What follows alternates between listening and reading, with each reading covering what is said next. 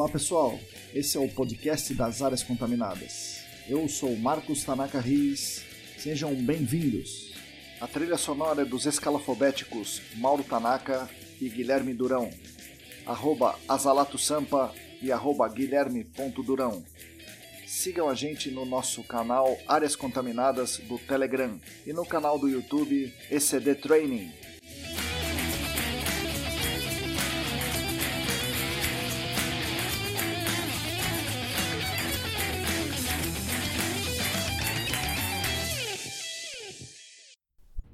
Olá, você que está lavando a louça, estendendo roupa, lavando alface, escondendo feijão, dirigindo carro ou pescando alguma coisa que caiu no poço. Bom dia, boa tarde, boa noite. Esse é o podcast das áreas contaminadas. Eu sou Marcos Tanaka Riz.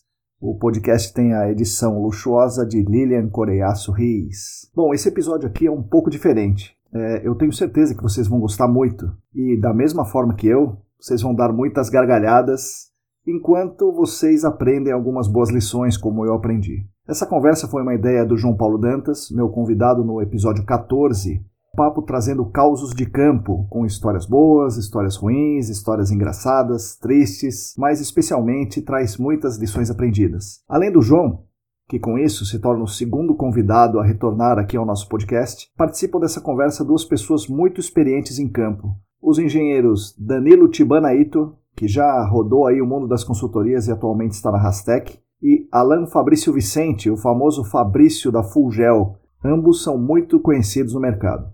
Ao final da conversa, na minha opinião, a principal lição aprendida é que o trabalho de campo é a essência do GAC, e o profissional, para ser completo, precisa passar por situações de campo e precisa vivenciar essas situações para poder depois trabalhar no escritório. Mas também a gente percebe que o trabalho de campo deve ser feito sempre com muita atenção, muito cuidado e muito, muito, muito planejamento. Ah, e para quem ficou curioso com o título do episódio, procurem saber o que é o esturro da onça. O esturro da onça, vocês vão gostar disso. Mais uma coisa, semana passada lançamos na newsletter um convite para quem quiser colaborar e fazer uma resenha de algum artigo, algum texto ou manual clássico do GAC. Por favor, entre em contato e junte-se a nós nessa empreitada. Vamos tentar fazer com isso uma divulgação de boas práticas internacionais e trazer isso para o nosso mercado. Bom, para finalizar, vou novamente reforçar a nossa campanha de financiamento coletivo no Apoia-se. Está no site apoia.se barra ecdambiental. Se você quiser e se você puder, acesse o site e faça contribuições financeiras para nos ajudar a manter os canais de divulgação científica, como esse podcast, o canal do YouTube e a newsletter que é semanal. É, aproveitando, agradecemos aqui demais aos colaboradores atuais, já são 21, sendo 5 anônimos. Nessa última semana, os meus amigos Leandro Oliveira, Larissa Macedo, Rodrigo Alves, Wagner Rodrigo, Leandro Gomes e Sérgio Rocha se juntaram aos apoiadores de sempre aí, Atila Pessoa, Tatiana Citolini, William Taquia, Felipe Ferreira, Alain Humberto, Diego Silva, João Paulo Dantas, Cristina Maluf, Calvin Yost, Luciana Vaz e Felipe Nareta. A vocês todos, meu muito obrigado especial. Agora, larguem os seus sextas-feiras ou seus julianos, não sei como é que vocês conhecem aí, coloquem seus óculos espelhados, aguçem os seus ouvidos e fiquem agora com as palavras das lendas lendárias João, Fabrício e Danilo em O Esturro da Onça. Então vamos lá. Bom, pessoal, bom dia, boa tarde, boa noite. Esse é o podcast das áreas contaminadas e eu estou aqui com três ilustres figuras. João Paulo, Fabrício e Danilo. Eles vão se apresentar agora. O João Paulo é o João Paulo Dantas, geólogo da Rastec, que já esteve aqui com a gente no episódio 14. João, bom dia, boa tarde, boa noite. Fala pessoal, fala Marcão. Aqui é o João Paulo Dantas e Senta que lá vem a história. É isso aí, senta que lá vem a história. Os outros dois convidados, é, o público ainda não conhece, pelo menos não conhece aqui do podcast, certamente eles conhecem vocês aí da, da vida do GAC, né? Um deles é o Alan Fabrício Vicente, o vulgo Fabrício para os, para os camaradas.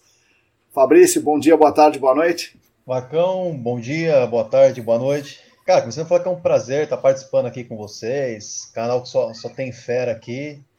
E vamos, vamos aí contar, contar as histórias aí, passar um pouco do que a gente já vivenciou no campo. Vamos, vamos ver o que acontece aí. E Danilo Tibanaito, alguns conhecem como Danilo, outros conhecem como Tibana, mas é o, o famoso Danilo Tibana Eito, a lenda do gerenciamento de áreas contaminadas. Bom dia, boa tarde, boa noite. Fala aí, pessoal. Uma honra estar participando desse podcast aqui com o youtuber e digital influencer Marcos Tanaka aí. né? É, e estamos aí para contar algumas histórias engraçadas, algumas lições aprendidas e etc. Aí. Vamos, vamos começar com o Fabrício. Fabrício, conta para nós aí como é que você chegou no gerenciamento de áreas contaminadas e dentro do gerenciamento de áreas contaminadas, por onde você andou até chegar aí na Fulgel? É, cara, vamos, vamos lá. Eu, por formação, eu sou engenheiro de processos de produção. Eu venho da, da indústria, na verdade, eu trabalhei, até eu começar a trabalhar com, com, com, com gerenciamento de áreas contaminadas, eu trabalhava, sempre trabalhei na indústria, e até então eu achei que eu ia trabalhar na indústria a vida toda. Né? Sou aqui do ABC, né? cresci dentro de fábrica, fiz Senai, então assim, eu, eu sabia que eu estava... É, esse, era o, esse era o meu destino. Certo. E fiz, entrei na, na, na faculdade, engenharia de processos de produção, e no último ano da, da engenharia, um amigo meu, um maluco, que acho que todos vão conhecer, o senhor Walter Leite. Sim. Que, já era, que já era meu, meu amigo de longa data nessa época, me fez um convite para fazer um estágio na Fugel. Na época era estava em transição ainda, Gel Íntegra, Fugel. Ele me fez esse convite para fazer um, um estágio. Ah, no, no, no, princípio eu fazia meio período, né, tentando fazer a, o, o trabalho, a, a faculdade e os campos da, da Fugel que eu conseguia fazer. Enfim, a hora que acabou esse, esse período de férias, eu optei por, por seguir, comecei a trabalhar como estágio, fiz um ano de estágio na Fugel, depois fui, fui, fui efetivado, fiquei mais um ano ou dois, alguma coisa assim, como coordenador de projeto, certo. mas mais fazendo campo, aprendendo, né? Porque até então, quando eu entrei na Fugel, eu não sabia absolutamente nada da área, não conhecia. Eu vi uma tampinha amarela num posto, não interessava o que era aquilo, né, cara? Depois desse período, fiquei um pouquinho como coordenador de projeto e aí tive a oportunidade de virar sócio da empresa. E aí já se passaram nove anos. Em agosto, agora do ano que vem, eu completo dez anos de, de empresa. E eu, assim, toda, toda a minha carreira, da minha longa carreira na, na, na nessa área, eu estou aqui na Fugel e pretendo conseguir seguir, seguir por aqui. Beleza, Fabrício. Danilo, e você? Vamos lá, vamos lá. Como é que você caiu no GAC? Por onde você andou por esses anos aí? É muita coisa, pô. Caramba, mas enfim.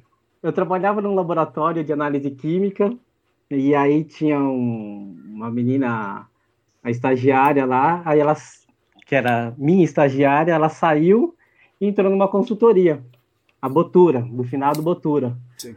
Teve uma oportunidade lá, saí do laboratório e ela me convidou para ir para lá. Entrei como estagiário lá e aí Veja, na Botura Consultoria. Botura Consultoria, isso aí é quando? Botura Dois, Consultoria. 2000. 2003. Foi no meu ano de formação, me formei em 2003 na primeira graduação. Já, sou, já era formado técnico em química, e aí entrei nisso daí. Aí bebi água contaminada e tô até hoje, né? Puta, já era, né? Por isso que não envelhece, tem pouco cabelo branco aí, então é isso. Passei por algumas consultorias aí até chegar na Rastec, onde sosseguei meu facho Legal. aí, né? Quanto tempo faz você Nessa- tá lá já? Bati meu recorde, faz quatro anos. Beleza. Exato, exatos quatro anos aí. Mas passei por outras consultorias aí onde foram feitas amizades e para a vida, né? Algumas até. Viagens, enfim. Coisas que a gente vai adquirindo ao longo dos quase 20 anos que eu trabalho com área contaminada aí já. E vocês estão aqui, vocês três, porque vocês trabalham, trabalharam muito no campo. E quem trabalha no campo tem bastante história para contar. E esse episódio foi uma ideia do, do João, né, do João Paulo, e que é uma ideia muito boa, da gente contar, de trazer as pessoas que têm mais experiência aí no campo, que têm mais, mais histórias engraçadas aí, engraçadas e lições aprendidas, como falou o Danilo, para que as pessoas também se divirtam com, com os erros dos outros, né, e não cometam os mesmos erros, né. Então, João, já que foi a sua ideia, conta uma boa aí pra, pra gente, para começar. Marcão, eu vou começar com uma história Uh, do princípio, né? O, sou formado em geologia, como já falei aqui no outro podcast, e o, o geólogo ele aprende a passar por perrengues no campo desde a graduação. Então, eu tenho uma história interessante. No meu curso de graduação, a gente tinha três disciplinas de mapeamento geológico, nas quais uh, nós dividíamos os três grandes grupos de, de, rochas: as rochas sedimentares, as magmáticas e as, e as metamórficas. É, existe um curso é, famoso dentro da área da geologia, que é o curso de mapeamento do ESTVEG. A Federal de Minas Gerais propicia esse curso através da, de monitores de pós-graduação. Então, turmas de geologia vão para lá, ficam duas semanas lá de intensivão e para aprender a mapear, montar um modelo geológico lá de evolução uh, do metamorfismo da área e apresentar no final do, do curso. É um curso muito puxado. Uh, você acorda 5 da manhã, toma um banho, vai para o campo. 7 da manhã você já está no campo, faz o mapeamento, volta às 5 e meia, 6 horas da, da noite, volta para o escritório, toma um banho, janta e vai até altas horas fazendo estudo, escrevendo uma mini monografia e montando que a gente pode trazer para áreas contaminadas como um modelo conceitual. É, a, a, turma toda era dividida em sub, subgrupos. Nós tínhamos um grupo de cinco integrantes. Foram cinco amigos meus no meu grupo, aquela, aquela galera de desde o primeiro dia. A gente tinha aquela, aquela empatia um pelo outro, a amizade já estava bem consolidada naquela época. E por três dias nós visitamos o campo com o monitor. Certo. Então, todo o nosso caminhamento lá pela área era com monitor e a gente estava bem ali por estar com monitor. Esse campo ele era tão roots, tão raiz, que nós não tínhamos acesso ao GPS de propósito. O único meio da gente se, se posicionar, ou da gente tentar se localizar, era uma foto aérea muito antiga. Então, no quarto dia, a gente já estava achando que dominamos o pedaço. Né? A gente tinha uma área muito grande para mapear. É, se for para dar uma dimensão agora, eu falaria de 15 quilômetros por 15 quilômetros. Nossa. E entramos animadíssimos no, no, quarto dia. Tipo, nós dominamos a área, agora é conosco. Vamos para tal área que ali a gente não foi e tá. E beleza. Começamos naquela animação, a gente andando, andando, andando e mapeando, achávamos um afloramento nós tínhamos um, um, papel manteiga que a gente fazia o desenho, identificava o tipo de rocha, coletava uma amostra para levar para o campo, para levar para o escritório, para classificar no escritório, e fomos andando. Fomos andando. O primeiro perrengue, na verdade, foi o sinal de que esse dia não daria muito certo, foi quando nós fomos atravessar um pequeno riacho. Um pequeno riacho, o riacho deveria ter de largura um metro e meio. Nós tentamos passar assim com, com um pouco mais de cuidado e um amigo tentou pular direto. Nessa que ele tentou pular direto, ele parou no meio do riacho. Meu então, Deus. com 15 minutos de campo, ele já tinha lama até a metade da canela, dos dois pés. Foi aquela risada, a gente continuou na, na pegada, ele ficou reclamando o dia inteiro da lama. E nós tínhamos uma, uma estrada delineada no nosso mapa, e nós achávamos que estávamos naquela estrada. Só que, na verdade, aquela era uma estrada antiga que não existia mais. Então, quando a gente saiu da margem da estrada, pensando que íamos chegar num lugar, a gente chegou num local de mata fechada. Aí você imagina, né? É, cinco homens num local de mata fechada, com martelo de geólogo, facão, todo equipado, é, bota, perneira, chapéu, e começamos a entrar no, na mata fechada, abrindo espaço, abrindo espaço, abrindo espaço. De repente a gente vê uma, uma luz no fim do túnel, né? A mata fechada cessa e a gente tem uma área como se fosse um, um pasto, uma é. área gramada. É. E a gente já estava um pouco já apreensivo que a gente estava perdido, não sabia onde a gente ia chegar, e a gente encontrou o sítio. Aí beleza, não, graças a Deus encontramos o sítio, agora a gente vai voltar para o caminho que a gente deveria estar fazendo, né? De repente, Marcão, eu só vejo um vulto preto vindo de lá de longe. Era um pastor alemão, mas daqueles de raça pura. Só de cabeça, eu acho que o pastor alemão Nossa. tinha meio metro de cabeça. Eu arregalei o olho, meu amigo travou, os outros amigos travaram, e do nada a gente ouve um assovio forte no fundo. Nossa. Quando rolou o assovio, o cachorro parou. Pum! Parou Nossa. e sentou. Nossa. Eu falei, pelo amor de Deus, o cachorro é assassino. É treinado para proteger o sítio, é assassino, eu vou morrer aqui. O cachorro parou, aí daqui a pouco chega o, o, o, dono do assovio, que era o dono do cachorro e o dono do sítio. Você imagina aquele alemãozão é. na é. faixa dos 40, 50 anos, um cara chucro, parou do lado do cachorro, botou a mão do cachorro e o cachorro parou até de respirar.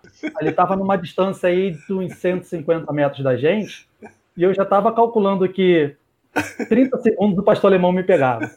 Não teria escapatória.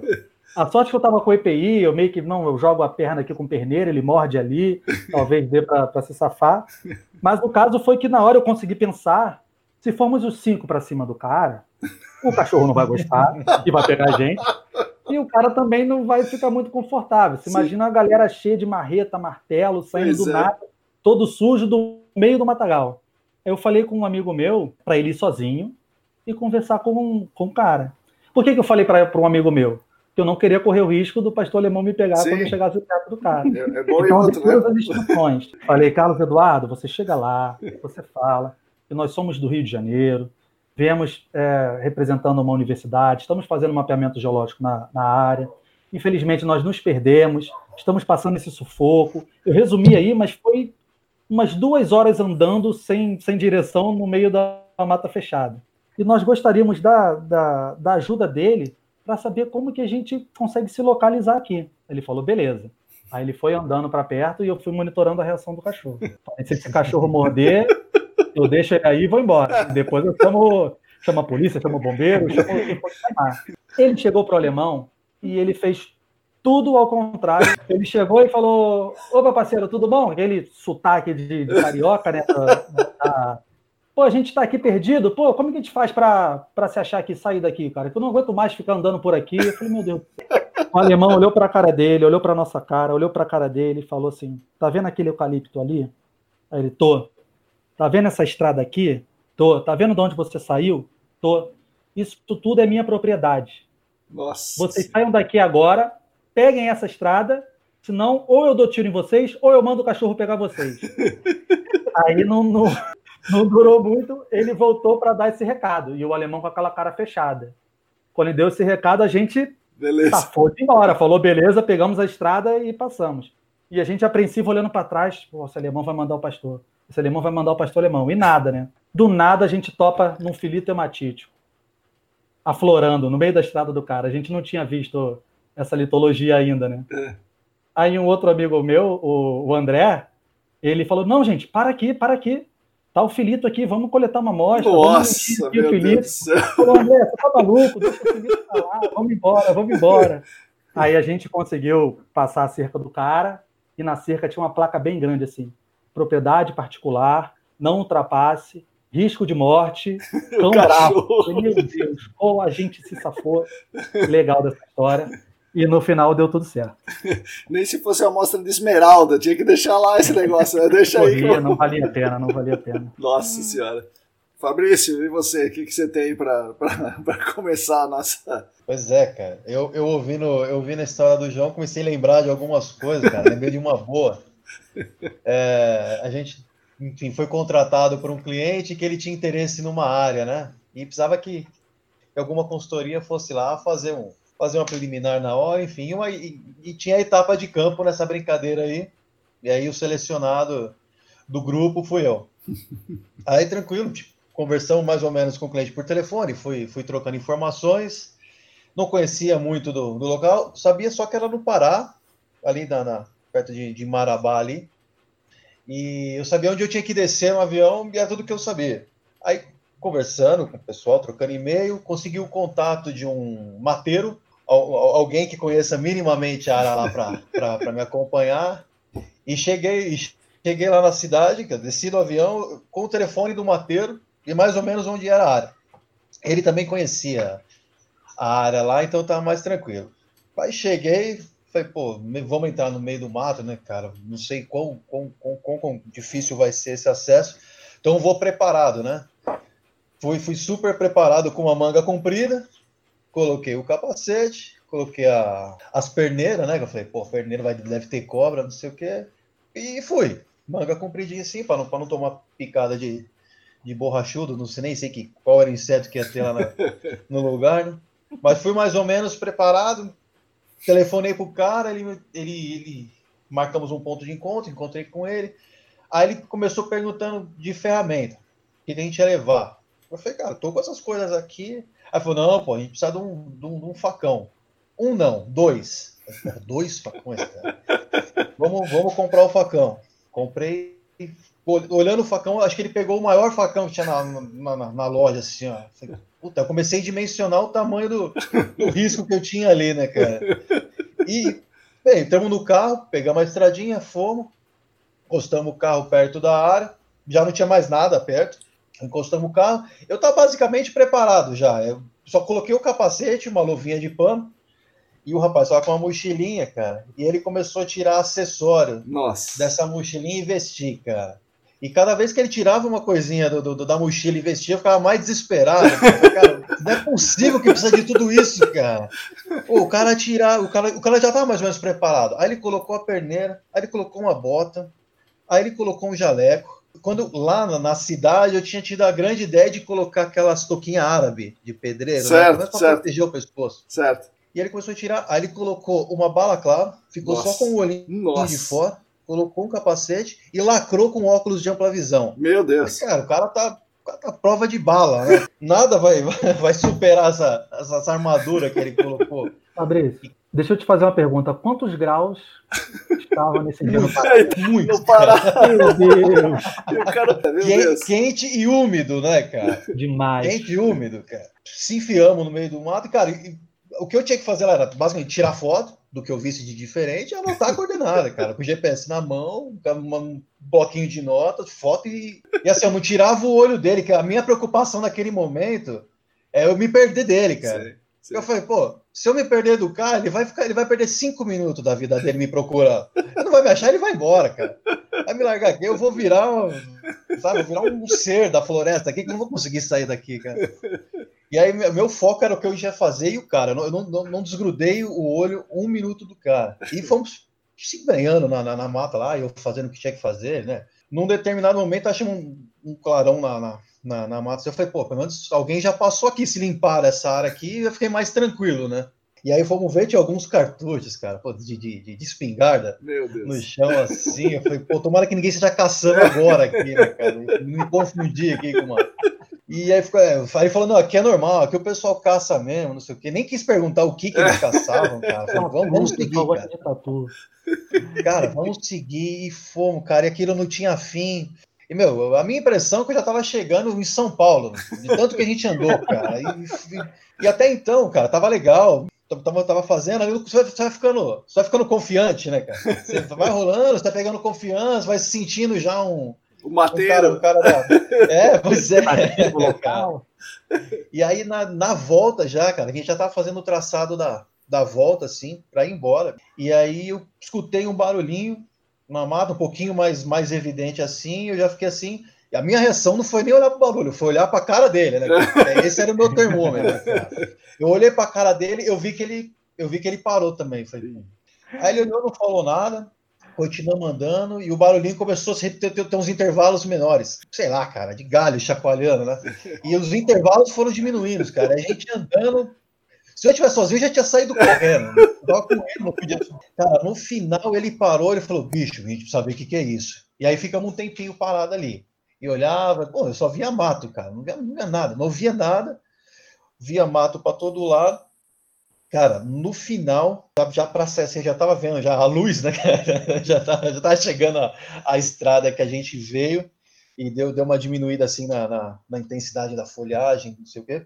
A gente, a gente conseguiu ver o que, que era, cara. Era uma família, cara, de, de uns macacos confesso que eu não sei qual é, qual é o, qual o tipo, né, cara? Qual a raça do macaco, mas assim, cara, é uns macacos grandes, cara. Nossa Senhora. Eles, eles seguiram a gente por um bom período, um bom percurso, assim, cara. E eles seguiram, a hora que a gente chegou na estrada, eles todos, todos pararam ali, uns quatro, cinco macaquinhos, ficaram olhando pra gente, eu olhando pra ele. Falei, sai fora, sai fora, como quem diz, né? Foi, cara. não era um pastor alemão, nem uma onça, graças a Deus, né, cara? Estava pensando na onça, mas era só uma família de, de macaco. Quem conseguir fazer o trabalho e, e vir embora com vida, cara. Nossa Senhora. E você, Danilo, desses matos aí, já tem alguma Alguma história também, não? Puta, tem. A gente foi fazer algum trabalho numa mina, eu não lembro do, o que, o qual era a extração de, da, da mina, e aí o cliente queria que coletássemos uma amostra de água numa nascente X dentro da, da área da mina. Aí foi chamar o mateiro da mina, foi o mateiro, fui eu e dois engenheiros que trabalhávamos comigo, comigo na, na consultoria. Aí a gente andando no meio do mato tal. Os caras começam, os caras maiores que eu, né? Que qualquer pessoa é maior que eu, pernas gigantes, os caras, pum, dispararam na frente. Aí ficou eu e a engenheira para trás. Aí andando, andando, andando. Cara, de repente só vê a menina gritando, ai, ai, ai, ai, e correndo. Eu falei, puta, o que aconteceu, né? Quando, fui, quando não, fui eu gritando, ai, ai, ai, ai, e corri também. Porra que era, né?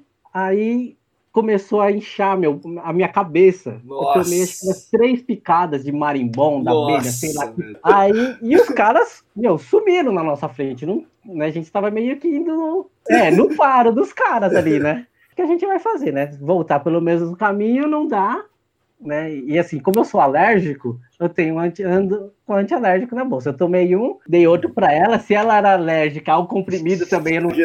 Tomara que não. No, no, no, meio do mato lá e conseguimos chegar num ponto em comum por onde os caras iam passar de novo, mas.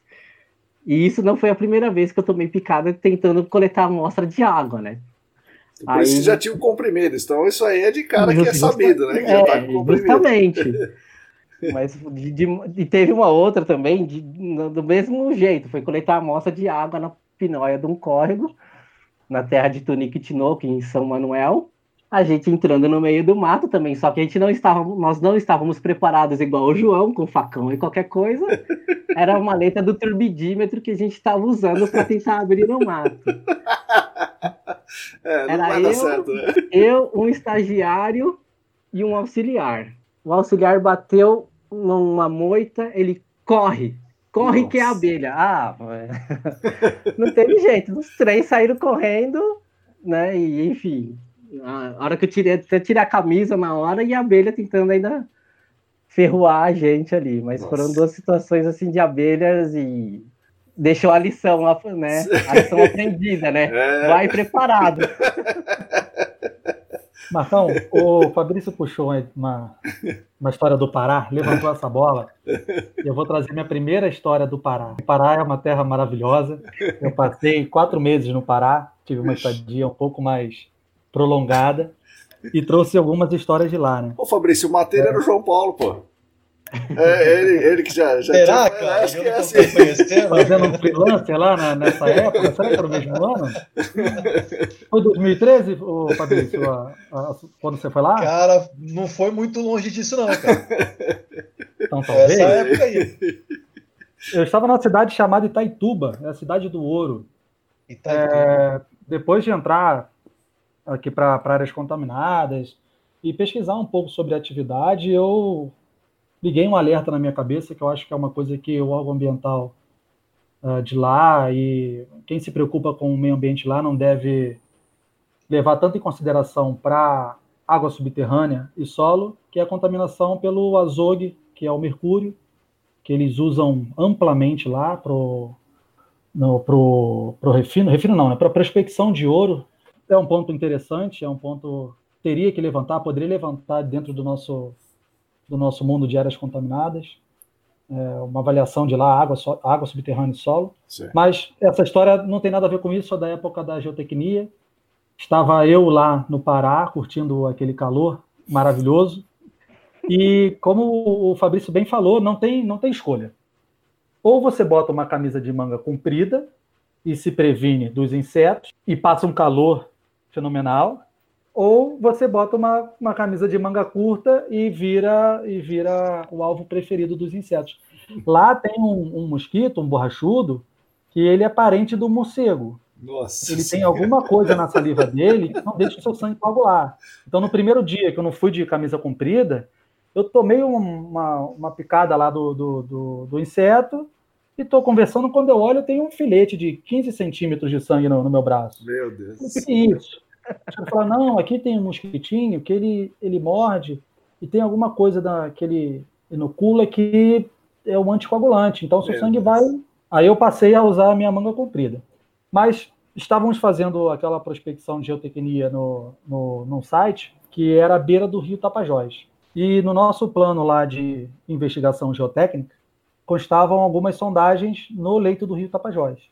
Então, nós tínhamos uma balsa, numa Nossa. balsa aí de 5 por 5, mais ou menos, com um equipamento de sondagem em cima, a famigerada 920 Sim. para fazer o corte da, da rocha rotativa e um tripé para uma sondagem de SPT. E o pessoal da, da sondagem, que era uma, uma companhia parceira, eh, eles ficavam hospedados em um barco de madeira, bem característico lá do Pará, que ficava ancorado no rio Tapajós. Então a gente tinha esse barco de apoio e a balsa para trabalhar. Eu era fiscal, e as coisas para o fiscal geralmente não são tão fáceis. Graças a Deus eu sempre tive uma excelente abertura com as equipes nas quais eu trabalhei, mas para fazer a travessia da terra firme até a balsa, a gente tinha uma canoa com uma pequena particularidade. Tinha um furo na canoa. Essa é a canoa furada, meu. A famosa canoa furada. E o sistema de, de, de- que a gente tinha para conter essa, essa água que entrava era um sistema super sofisticado e é uma Balde. garrafa PET de Coca-Cola cortada PET. pela metade. Pior Então, que o um balde. Você meu remava e com o outro você tirava a água pelo, pelo, pela PET cortada. E não cabia dois. Era um só, um, um por vez. Nossa. Tinha uma cordinha que a gente puxava a cordinha para o leite e a Meu cordinha para do céu. Beleza. Todos atravessados, todos fazendo sondagem, aquele papo sempre muito bacana, a galera trabalhando de bom humor, o dia rolando. Quando chegou umas três horas da tarde, mais ou menos, o rapaz que era o piloto do barco chegou pra gente e falou assim: a gente, eu preciso comprar mantimento na cidade. E tudo bem, deu ir lá, vocês ficam aqui. E o sondador e eu dei, demos o ok. Ainda tínhamos um, um longo trecho lá para poder prospectar. E beleza, ele falou: ó, em uma hora e meia eu tô voltando, mais tardar, que é o tempo de eu chegar lá. Eu chego em 25 minutos, faço as compras para voltar mais 25 minutos, tudo bem. Aquele céu azul, aquele sol maravilhoso e a gente descendo as, descendo as, descendo as. Chegamos no arenito que tinha de base e passou a 920 e toma ali arenito. Só que para fazer essa troca, os sondadores deixaram emendado três hastes de dois metros. Então a gente ficou naquele paliteiro, né? Com Certo. diversas hastes de metal para cima. Pessoal, do nada, bate uma ventania Nossa. aqui no, aqui no Rio a gente chama de sudoeste, né? quando bate o sudoeste que fecha o tempo, fechou o tempo. E antes de chover, começou a cair raio. O raio e as hastes em cima. Eu cruzei o braço, fiz aquela análise. O rio tinha 40 metros de margem para um lado, mais 60 metros de margem para o outro. Meu Deus. Nós, é- nós éramos o único ponto no meio do rio, constituído por metal, com umas 4, 5 hastes para cima ainda do tripé, que já tem uns 3 metros. Marcão, todo Nossa. aquele papo de homem, aquele papo do dia inteiro, se transformou num- num- numa conversa com Deus, mas num estalar de dedos.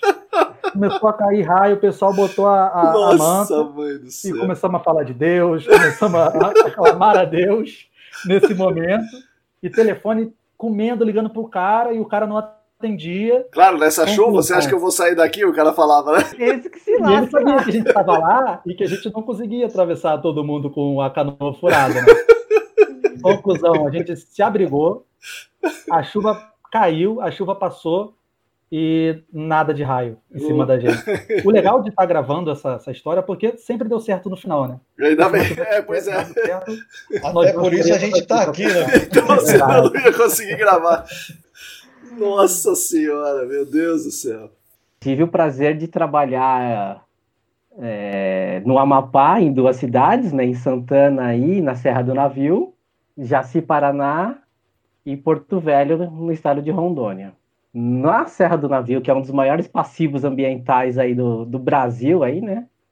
Que a, a mineradora chegou lá, extraiu todo o minério e foi embora e largou todo, plantaram meia dúzia de árvore lá para Contaminado com o que, Danilo? Manganês. Só que o manganês lá era rico em arsênio. Aí vinha da, ia da Serra do Navio até o Porto de Santana, e de Santana carregava para. Né, mas o passivo mesmo não é a questão da contaminação, né? É a questão da, da mina ter ficado a céu aberto e né, fizeram só uma compensação ali mínima, uma espécie exótica chamada acácia australiana, sim, em sim. que ela tem um crescimento super rápido, e aí logo ela morre depois com a sombra das nativas, né?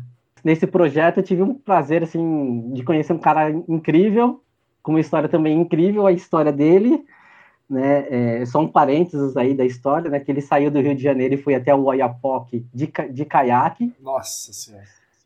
E depois ele foi até o Chuí de caiaque também. Meu Deus. É, né, a Serra do Navio de Macapá são 200 quilômetros, sem de estrada de terra, sem estrada de asfalto, mas você demora quatro horas de viagem, né? Nossa.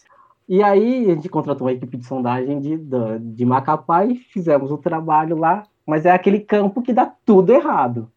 A máquina, claro que a máquina não é apropriada, né? Saiu do, do eixo Rio-São Paulo, ou mais ainda, saiu de São Paulo, puta, equipe de sondagem para fazer trabalho de GAC, você não encontra, né? E aí era uma haste, era uma hélice helicoidal de um metro, tinha que coletar, né, naquela época, amostras de metro em metro para fazer leitura de VOC no saquinho. Vixe, meu Deus do céu. Era dito como certo na época, né? Pô, é a, a luz do conhecimento que nós temos hoje, né? Aí um dia marquei com a equipe de sondagem, ó, vocês passam lá na pousada e me pegam, né? Eram dois caminhões, um com a máquina, um de apoio e uma, F, uma L200 das antigas. A L200 já não tinha bateria, era a bateria do caminhão de apoio que estava ligada na, na, L200, o caminhão de apoio parado dentro da unidade e a, a máquina também. Aí tô lá esperando os caras, né? vocês passam lá, me pegam e beleza. E nada desses caras chegaram. Eu tinha combinado lá sete e meia, tomei café, espero os caras, espero, espero. Os caras foram aparecer uma hora da tarde. Nossa. Falei, meu, o que, que aconteceu? Não, então, é que a gente estava na delegacia. Eu falei, como assim na delegacia? O que, que aconteceu? Não, é que a gente estava tomando uma cerveja ontem à noite e aí veio um cara para dar uma facada em mim. Aí eu consegui sair, né? Consegui escapar e foi aquela correria, corre, corre, corre, né? E aí o, o, o apelido do cara era Pezão. Aí o Pezão pegou um pedaço de pau para né, se defender. Chegou a polícia.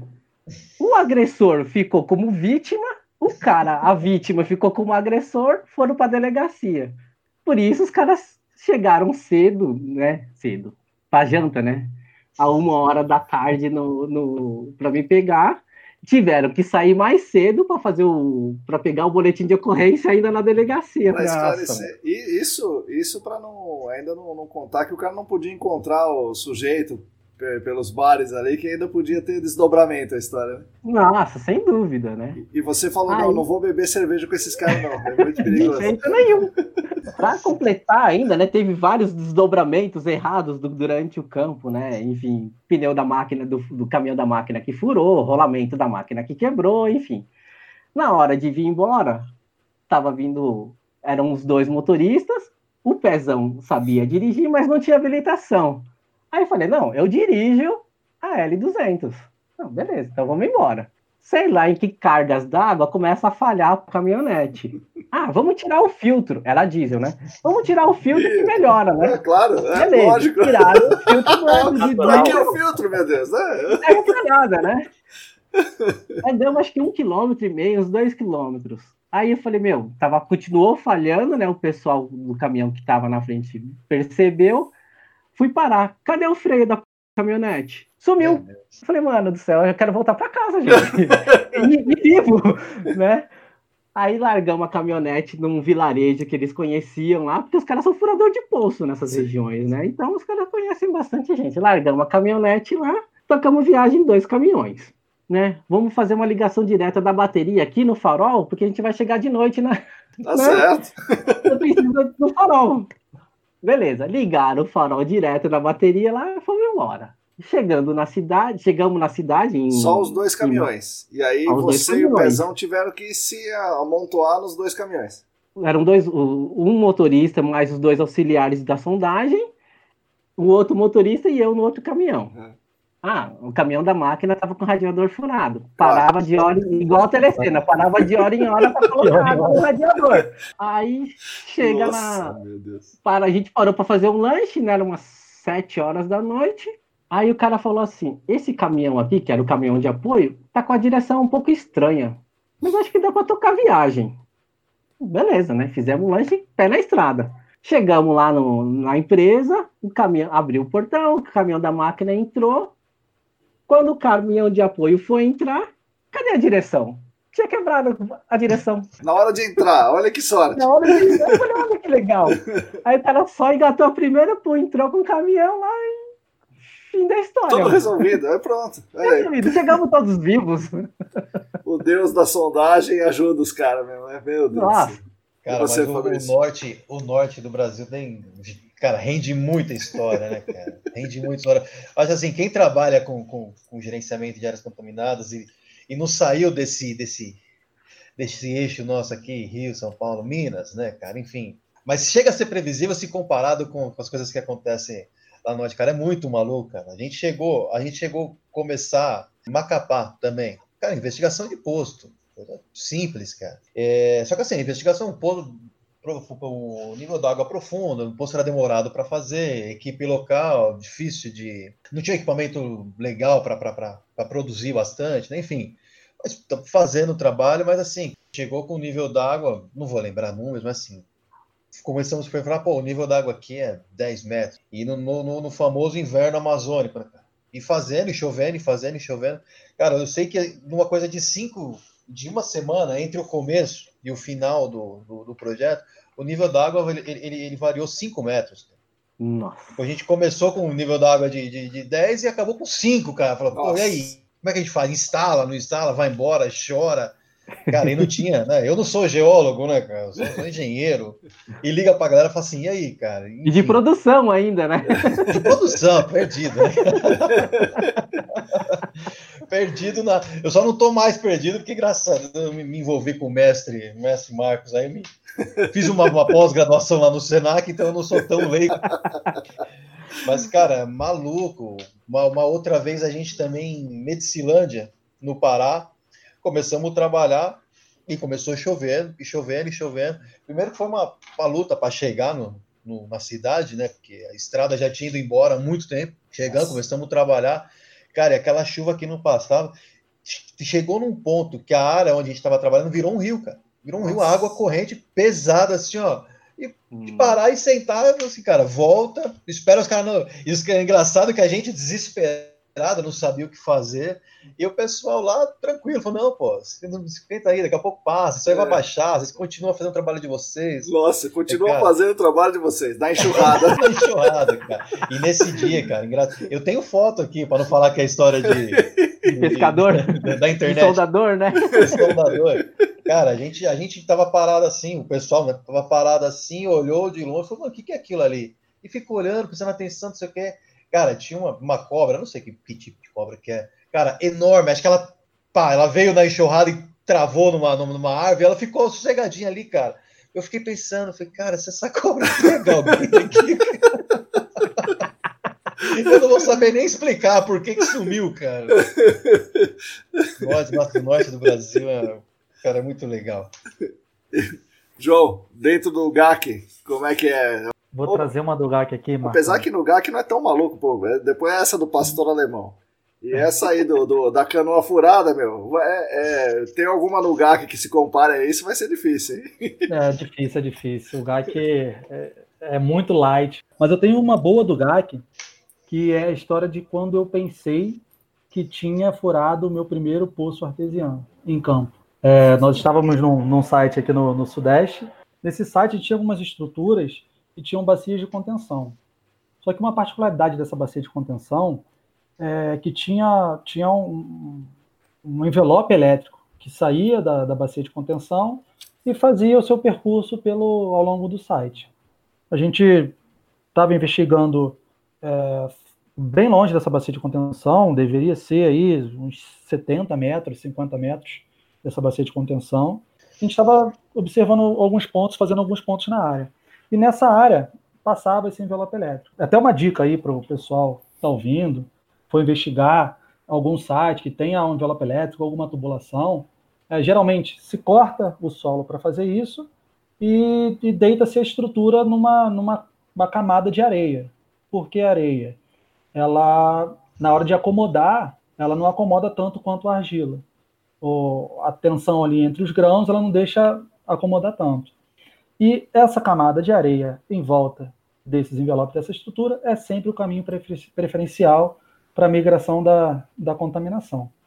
Então a gente estava investigando lá, eu não tinha na minha cabeça essa, essa dica aí da areia envolvendo o envelope, e a gente começou a fazer uns pontos de sondagem, aí peguei um ponto de sondagem, a gente tinha bem mapeado onde passava o envelope, deu um, um espaço de segurança para o envelope e começou a fazer uma sondagem ali mais criteriosa para não correr os riscos. Né? Eu pegava bem no pé do pessoal para a gente ter uma organização dentro da nossa área de trabalho, até para o trabalho ficar mais, mais ágil. De repente, a gente passa a camada de aterro e o, o amostrador vai um pouco mais, mais rápido, com uma facilidade maior. Falei, opa, o que, que é isso? A gente sacou a composição e o nível d'água começou a subir. Começou a subir. Eu falei, opa, gente, o nível d'água está subindo aqui. A ferramenta puxa um pouquinho para cá, que eu acho que vai, vai passar aqui. O nível d'água começou a subir, subir, subir, passou o nível do poço, subiu uns 10 centímetros do nível do poço e começou a jorrar. Vixe. Falei, nossa, que interessante. Não estava no meu modelo conceitual, uma E a galera parou de, de, de, de sondar e ficou olhando para minha cara. Eu puxei o, a câmera para filmar. Falei, nossa, eu vou filmar isso daqui, né, pô? Primeira vez que acontece isso comigo? Será? Será que é um artesiano? Nossa, a superfície potenciométrica está acima aqui do, do, nível do solo? Pô, é agora? que legal! Eu estou filmando e está água saindo. Eu estou filmando e está água saindo. Eu virei para os caras e falei, pessoal, eu acho melhor afastar um pouco mais o material. Marcão, a água foi saindo, saindo, saindo, inundando a área, inundando a área, inundando a área. Vamos, vamos guardar tudo e observar o que, que vai acontecer. E quantos e metros isso, João? O de profundidade? Tá é. muito raso, eram 3 metros, 2 metros e meio. Coisa assim muito rasa. Aí eu voltei pro, pro, pro escritório, mostrei para uma colega de trabalho e ela ficou fascinada. Nossa, um aquífero confinado. Você chegou a instalar o poço? Eu falei, não. É. Não deu mais entrar na área, que estava tudo alagado. Mas não, deu uma água no joelho. E ela ficou por um bom tempo achando que era um aquífero confinado. Eu voltei no site e falei, não é possível. Não é um aquífero confinado, não tem condições. Aí que eu fui investigar ao redor da área, né? Eu achei a bacia de contenção, a bacia de contenção estava num nível hidrostático muito mais alto, e quando eu furei a camada de, de areia, ela entrou em equilíbrio. Então ela equilibrou com o nível que estava a bacia de contenção.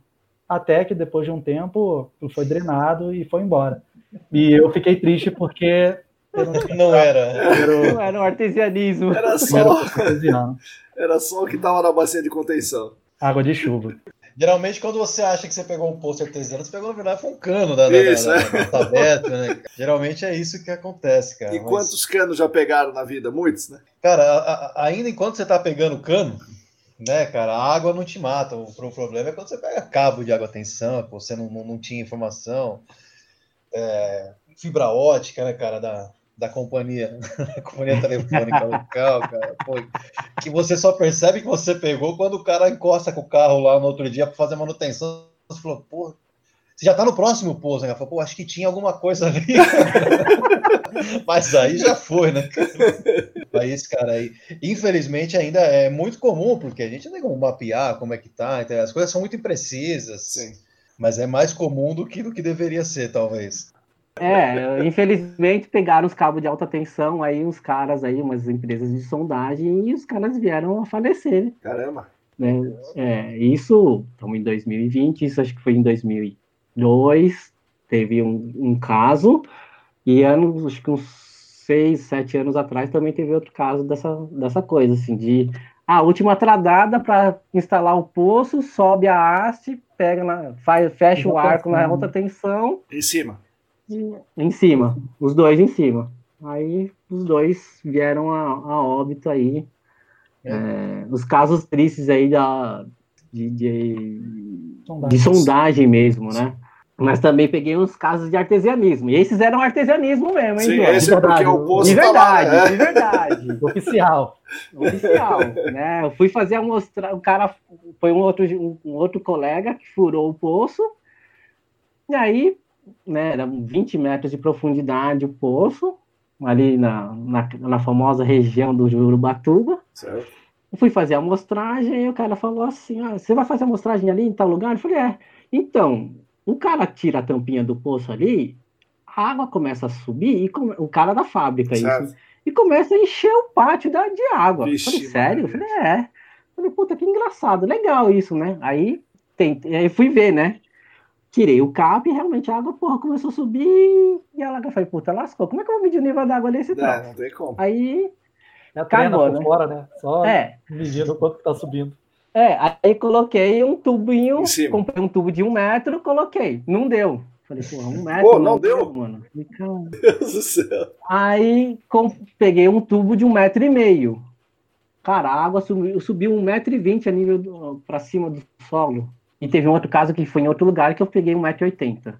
Mas enfim, é engraçado esse fe- o fenômeno do, do, do que artesianismo. Empurrar o cap de pressão do poço, né, cara? É, Vai lá, ele tira, É. ele tira o cap de pressão, cara. Pela cap de pressão tá caidinho do lado assim, ó. e o nível água paradinho no, no poço, cara. Muito Nossa louco. senhora. História de pescaria, vocês têm? um cliente também. E aí não foi bem uma pescaria, né? Mas foi um, um jeitinho ali que eu tive que dar para puxar a pinóia da bomba, né? Fui fazer a amostragem, poço com 27 metros, desci a bomba tal, fiz a amostragem, ó. Linda amostragem, na época não precisava de acreditação e, e etc. Então foi sucesso a amostragem. Na hora de eu sacar a bomba, de tirar a bomba, eu imagino que tinha umas lasquinhas, imagino não, tinha umas lasquinhas de madeira na- em, em volta da, da tampa de proteção ali do. Eu imagino que sem querer, ou qualquer evento que seja, caiu uma lasquinha dentro do poço. A bomba já é num diâmetro muito próxima do diâmetro do poço, e a, na hora que eu fui sacar a bomba, travou.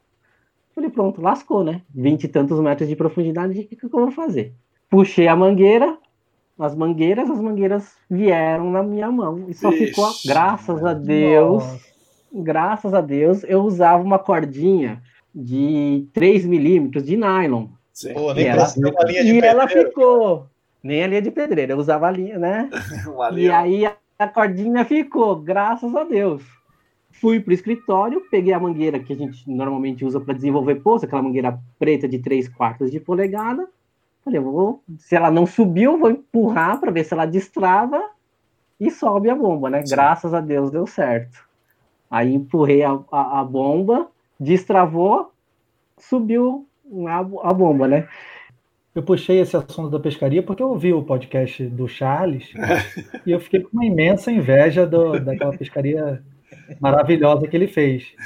Só que, ao contrário do Charles e do Tibana, a minha pescaria foi de um item que não tinha tanto valor, um cap de pressão. Nossa. Estava instalando, tava instalando um poço no, num cliente do Rio de Janeiro e aquele poço estava com, com muito cuidado né, na instalação do poço, querendo fazer como, como rege o mandamento, né? Então eu fiz uma, o pré-desenvolvimento, temos que fazer pré-desenvolvimento, não é tacar pré-filtro, calda de bentonita, Deus cimento quiser. em cima e depois desenvolver. Se você fizer isso, a sua camada de pré-filtro ela vai adensar e você vai estragar a construção do seu poço. Então a gente pôs aquela camada de pré-filtro subindo um pouco da, da seção filtrante e eu pré-desenvolvi. Fiz o pré-desenvolvimento, a camada de, de pré-filtro ela se acomodou, ficou no nível da seção filtrante, falei, pô, ótimo, beleza. Aí eu peguei o cap de pressão, o furo aberto ainda, botei em cima ali do furo, do, do, do tubo do poço, mas não, não fechei, deixei ali só para evitar que alguma coisa caísse no, dentro do, do poço e fui fazer outras coisas. Eu me volto com, com o interface na mão, tiro um pouco do interface e na hora que eu vou para perto do poço para tirar o cap, a ponta do interface bate no cap e o cap vai metros abaixo e para em cima da camada de pré-filtro. Era um poço de uns 9 metros de profundidade, Nossa, talvez um pouco mais, e o pré-filtro lá acamado lá embaixo. Eu olhei e pensei, ferrou. Como que eu vou tirar esse cap daqui? Olhei para um lado, olhei para o outro, pensei em soluções, mas não tinha ferramentas. Pensei em fazer um pegar a linha do pedreiro, fazer algum laço para tentar jogar lá, mas o, o próprio furo do poço ele era um pouco regular, então a linha não tinha peso para poder ir lá até o fundo, eu não conseguia ver direito, até o certo momento que eu dei uma, uma andadinha assim pela área e eu identifiquei uma, uma área de, de resíduos. Certo. E eram resíduos de construção e tinham resíduos metálicos por um estalo, eu consegui achar duas hastes de alumínio bem compridas. As hastes deveriam ter, não sei, 5 metros. E eu trouxe as duas hastes e trabalhei ali dentro do poço como se fosse um rachis gigante. um lado, um do outro, esperei fundo, parecia prova de, de reality show, né? Big Brother, Fazenda. Eu tinha uma missão que eu não podia perder aquele poço. E não passava pela minha cabeça meter bentonita e sacrificar aquele material plástico, até por contaminação cruzada possível, depois aquilo se deteriorando. E eu vim de pouquinho em pouquinho e torcendo para não cair, torcendo para não cair. Eu parava em estágios e respirava. Virava para trás e falava assim: ó, ninguém chega perto de mim, porque se cair é culpa de vocês. Nem me pergunta nada, fica quieto aí. Como que parou aqui? Deixa eu tirar primeiro. Aí, nesse meu rachi gigante lá de metal, depois de. Foi coisa rápida, assim. De 40 minutos tentando, eu consegui sacar o cap de pressão e salvei o poço. E o poço foi instalado perfeitamente. Caramba, ainda bem, ainda bem que o tempo não fechou e começou a ter raio, pois né? É, senão, senão E assim, assalto. A gente teve um, um carro roubado com equipamento dentro, com, com, a, com a a gente tinha uma máquina pequenininha montada numa esteirinha que ficava dentro de uma Ducato. Então pararam, pararam nossos funcionários na, na estrada, renderam eles e levaram foi cheque, interface, e a máquina e as ferramentas. então, é bem, cara, isso é bem complicado, porque são coisas que não tem. Você não consegue estimar o valor disso. Quanto custa um, um kit de ferramenta de sondagem? Sabe? É, é uma coisa que você vai construindo sim, aos sim, poucos, sim. você vai se adaptando. Uhum. O, o, o, operador da máquina gosta de trabalhar assim, ele vai ajeitando. E, cara, isso, isso tem um valor muito grande, perder isso. E não só o, o, valor do bem, mas é muito, é muito impactante assim a, a questão da produção, que você vai ter que correr atrás de tudo isso, você vai ficar sem ferramenta para trabalhar durante um bom tempo. Cara, isso, isso é uma coisa bastante, bastante tenso, é uma coisa que quem tá, trabalha no campo não vacila. Pode levar carro, pode levar equipamento, mas não leva as amostras. Não, amostra... as amostras não, pô. Até para barganhar com o ladrão, né? Olha só, a gente tem isso aqui para te dar, tem aquilo dali, mas esse pote de solo contaminado aqui, ó. Esse... É, o de água ainda tudo bem, né? Dá para coletar no poço, né? O duro é de solo, né? Que tem que fazer tudo de novo, é. meu Deus. Aí não volta mais. É, aproveitando, Marrão, para falar de sondagem do solo, eu tenho uma história que é interessante também, que é com revestimento, para sacar certo. revestimento. Certo. Eu não sei se o Fabrício ou o Danilo tem alguma história com revestimento, mas eu tenho uma que a coisa escalonou e se tornou um, um evento dentro do site. Né? É da época da geotecnia, a gente estava fazendo o, sondagem no litoral de São Paulo, era o sondagem SPT, e no litoral de São Paulo a gente tem umas camadas bem espessas de argila orgânica. Então, para garantir a estabilidade, que o poço não furasse, que o poço não fechasse, a gente tinha que revestir e revestir um bom trecho. Então a gente começou a, a sondar o pessoal, sondadores fantásticos. A gente cumpria aí 32 metros num dia e batendo SPT de metro em metro, a galera trabalhando firme. E nesse poço, eu lembro que foi algo próximo de 12 metros de revestimento que foi cravado. Nossa. Aos poucos, dava, tinha necessidade, botava mais um metro, batia com o peso, o revestimento e tocava a sondagem. Beleza. Deu metade da tarde aí, umas quatro horas da tarde, o furo completo, amostras coletadas, a gente fazia um ensaio de umidade nas, nas amostras. Tudo ótimo, começamos a desmontar, guardar o equipamento e agora vamos sacar o revestimento. Aí o sondador dá aquele, aquele leve, né, aquela mexida no revestimento para sentir como é que estava. Ele botou a chave de grifo lá e nada. Não mexeu. Não mexeu, olhou para trás, puxou a cabeça. E você quer ver essa galera triste de chorar. É, tem que tirar o revestimento. Pegando o tal do sacatuba. O sacatuba, mas esse é desgraça. Você pode passar qualquer demanda para o sondador que os caras abraçam e vão. Você fala de sacatubo, a moral da equipe baixa na hora. Sim, Pum. sim, é isso mesmo. Aí ele tentou dar o leve, chamou mais um, tentou dar, soltar, nada, coçar a cabeça, sacatubo. Quatro horas da tarde, o pessoal pensando que ia sacar aquilo rápido, ir para casa e tal. Botou sacatubo. Tenta rosquear. Bate sacatubo. Cinco horas da tarde. Nada. Nenhum centímetro. Nossa. Ferrou. Não tem como. Mas a gente de a gente deixa isso aqui para amanhã? Não pode deixar para amanhã. O pátio que a gente estava ia ser utilizado e tem que tirar agora. Mais uns 20 minutinhos de saca-tubo, não, não tem como.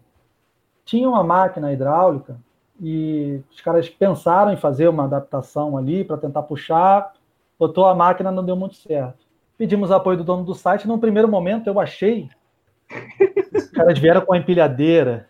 A empilhadeira tinha capacidade para 50 toneladas para levantar 50 toneladas. Falei, aí trouxeram aquelas fitas é, marítimas de içar container e as duas pás da, da, da empilhadeira, acho que cada pá era mais grossa que meu braço. Era aquela pá certo, certo. potente, né? Aí botou lá uma, uma saída de fita para cada pá e o operador começou a puxar, dar pressão, dar pressão. E nada. E a gente olhando e nada. Aí o cara começou a contar de lá. Cinco, 5 toneladas. É. 10, 10 toneladas. 15. falei, meu Deus do céu. Eu já estava imaginando já aquele cenário de desenho animado, do coiote, do papalego, do negócio voando a 300 metros de altura. Aí eu comecei a me afastar, andar para trás, andar para trás. Eu falei, nossa, aqui vai foguete, cabo canaveral, vai voar, vai parar lá na... O cara deu 30 toneladas de pressão lá na máquina até o revestimento dar uma folga. Nossa. Só que ao contrário das minhas expectativas, o revestimento não foi catapultado. Ele soltou, ele deu uma, um levezinho para fora. Beleza, deu levezinho, pô, graças a Deus, agora a gente vai para casa, só acabar aqui e tal, não sei o quê. O pessoal já estava prevendo o pior, dele agarrar de novo. É. Aí soltamos as fitas, eu juro por tudo que é mais sagrado.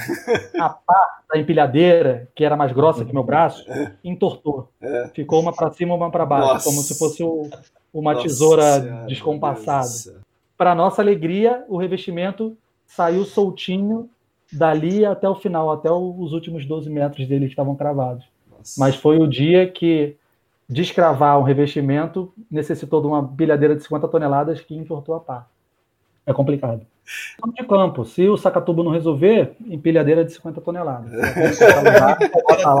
É, tem em todo lugar, né? Pega ali uma empilhadeira é. de 50 toneladas. Dentro da caixa de ferramentas. Cara, a gente, a gente tem uma história aqui de rolo também, cara.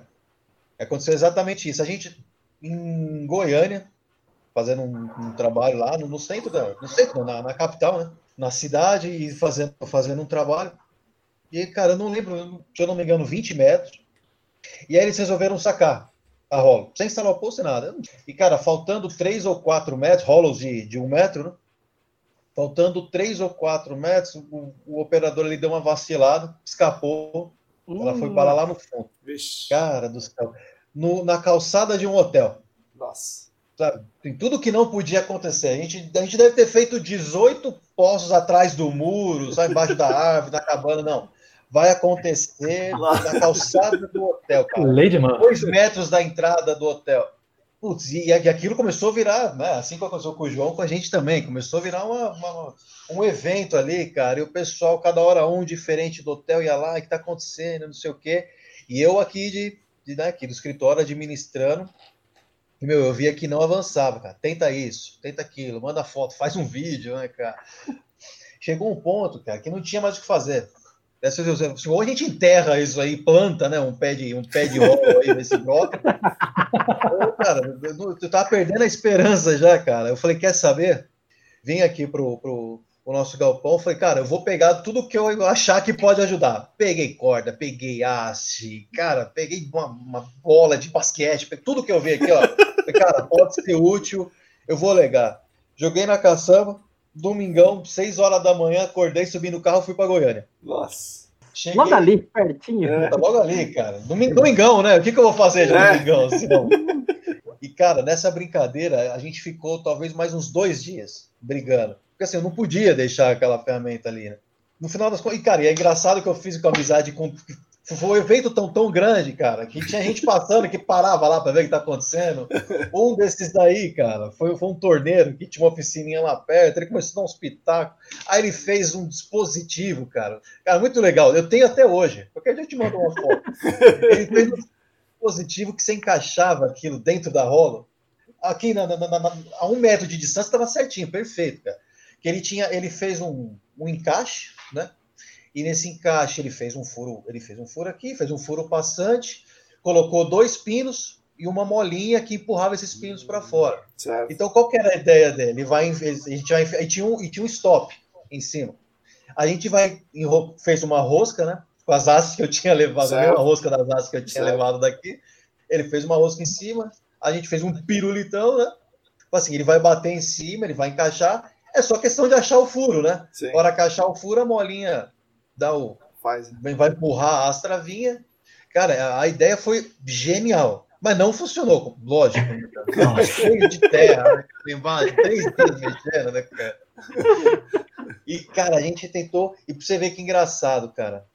A gente conseguiu tirar, porque a gente jogou tanta coisa e joga corda e tenta laçar, não sei o quê. Num determinado momento, aquela corda laçou de, de tal forma que a gente conseguiu travar na máquina e a máquina subiu corda, subiu rolo, subiu as hastes, subiu.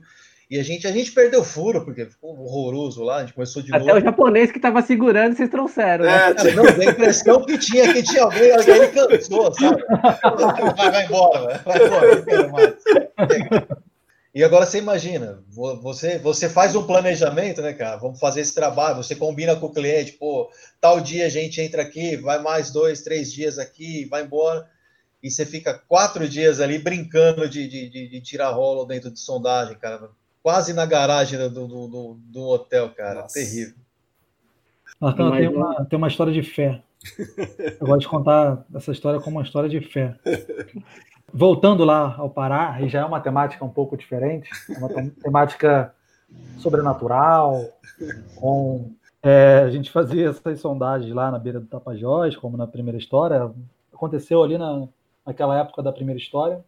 E vira e mexe, a gente terminava bem tarde, então era um sítio que não tinha nada.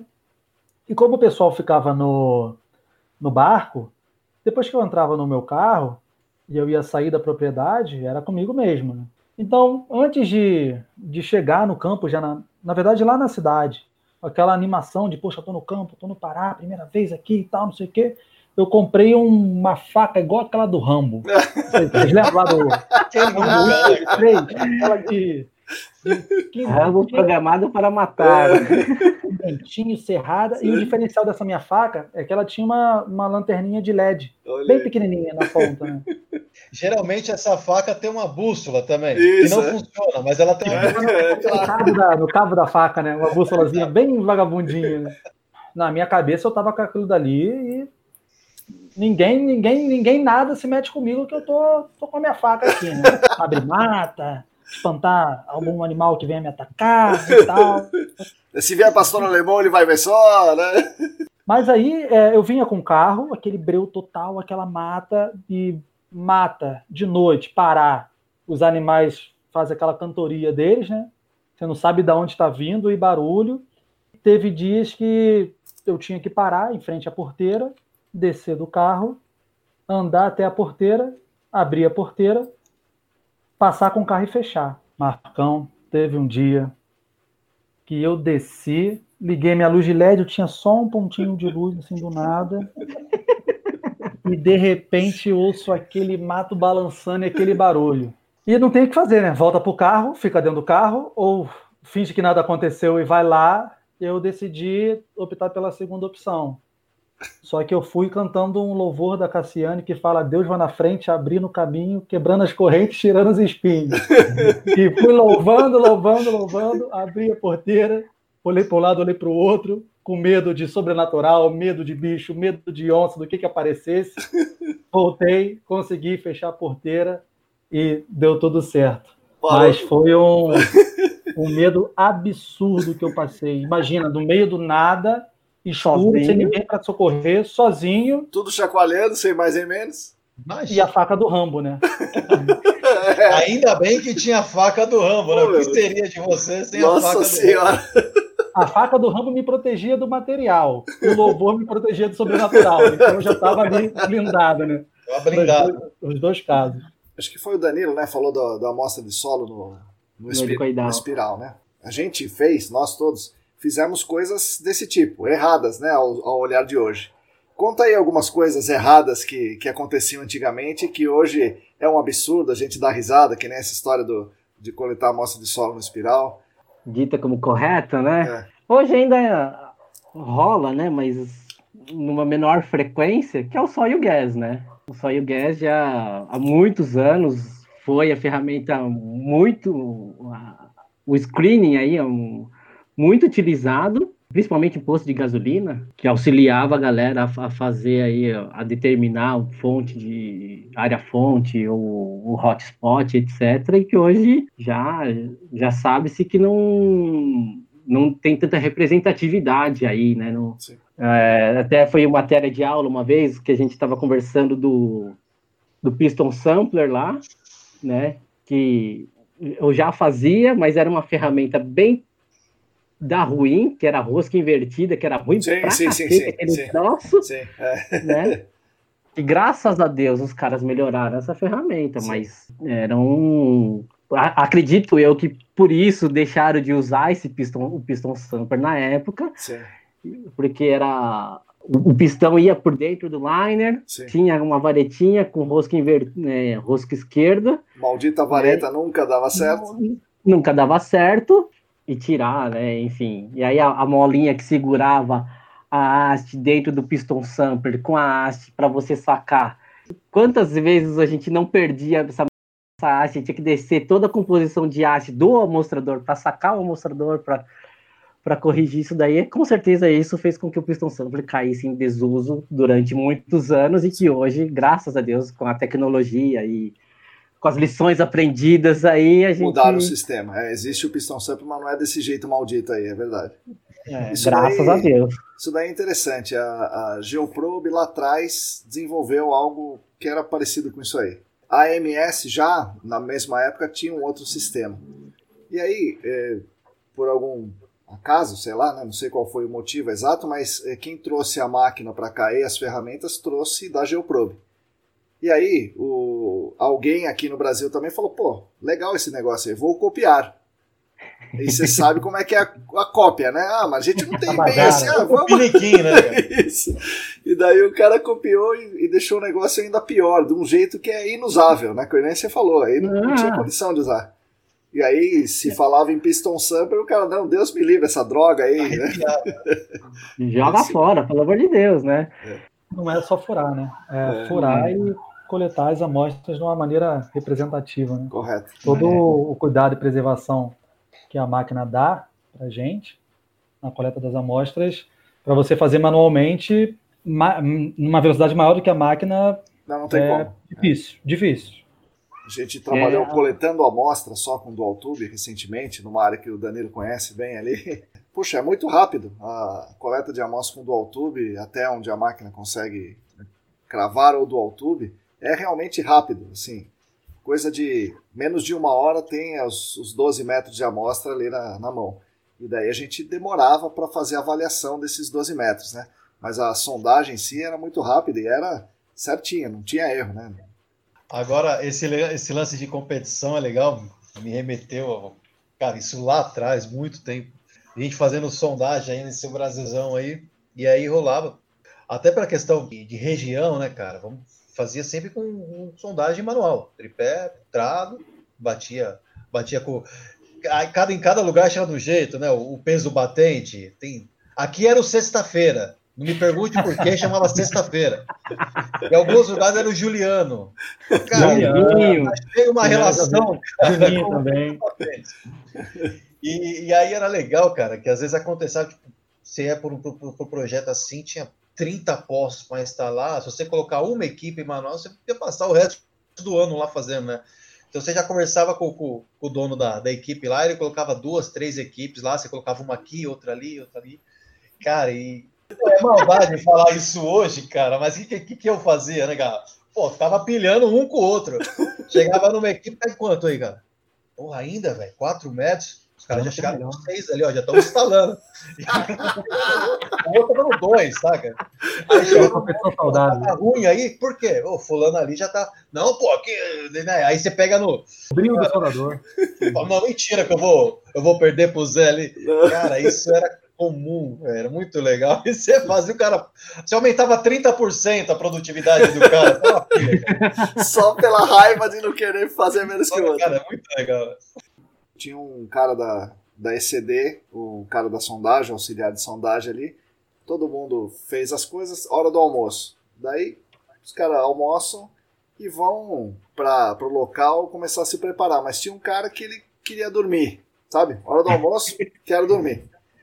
E o cara foi dormir. Só que ele foi dormir, eu não sei, né? Tipo na, na, na porta da, da indústria, sabe? Do lado de fora, é. mas na porta, né? O cara com uniforme da ECD, né? Assim, um indigente, né? Isso, parecia um indigente, exatamente.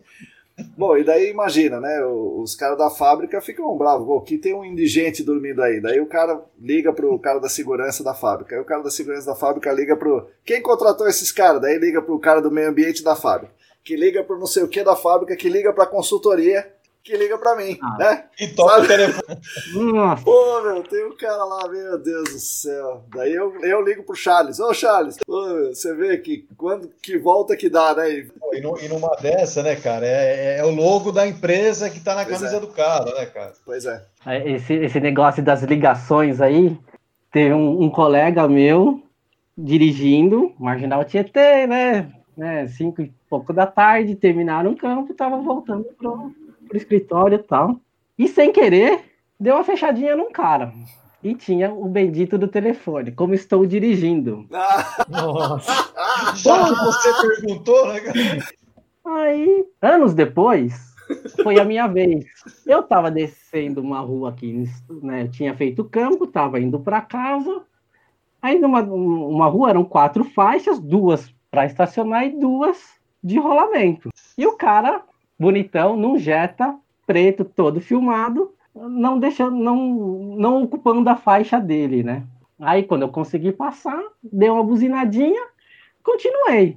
Parei no farol, o cara parou do meu lado. Abaixou o vidro, aí ele, ô China, o que, que foi que você tá buzinando aí? aí, eu Daí tava, você ficou né? bravo, não, China não, velho. Não, China não, né? Mas eu respondi. Eu tava com um fone de ouvido, né? Eu falei, não entendo, não entendo. Não fala português. Cara, beleza, o farol abriu, parei no próximo, parei no farol seguinte.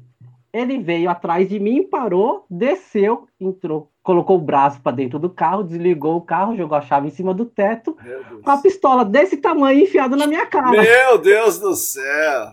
Ferrou, né? Aprendeu a falar português Nossa. rapidinho. Nossa, vai, desce, desce, desce, aqui é a polícia, né?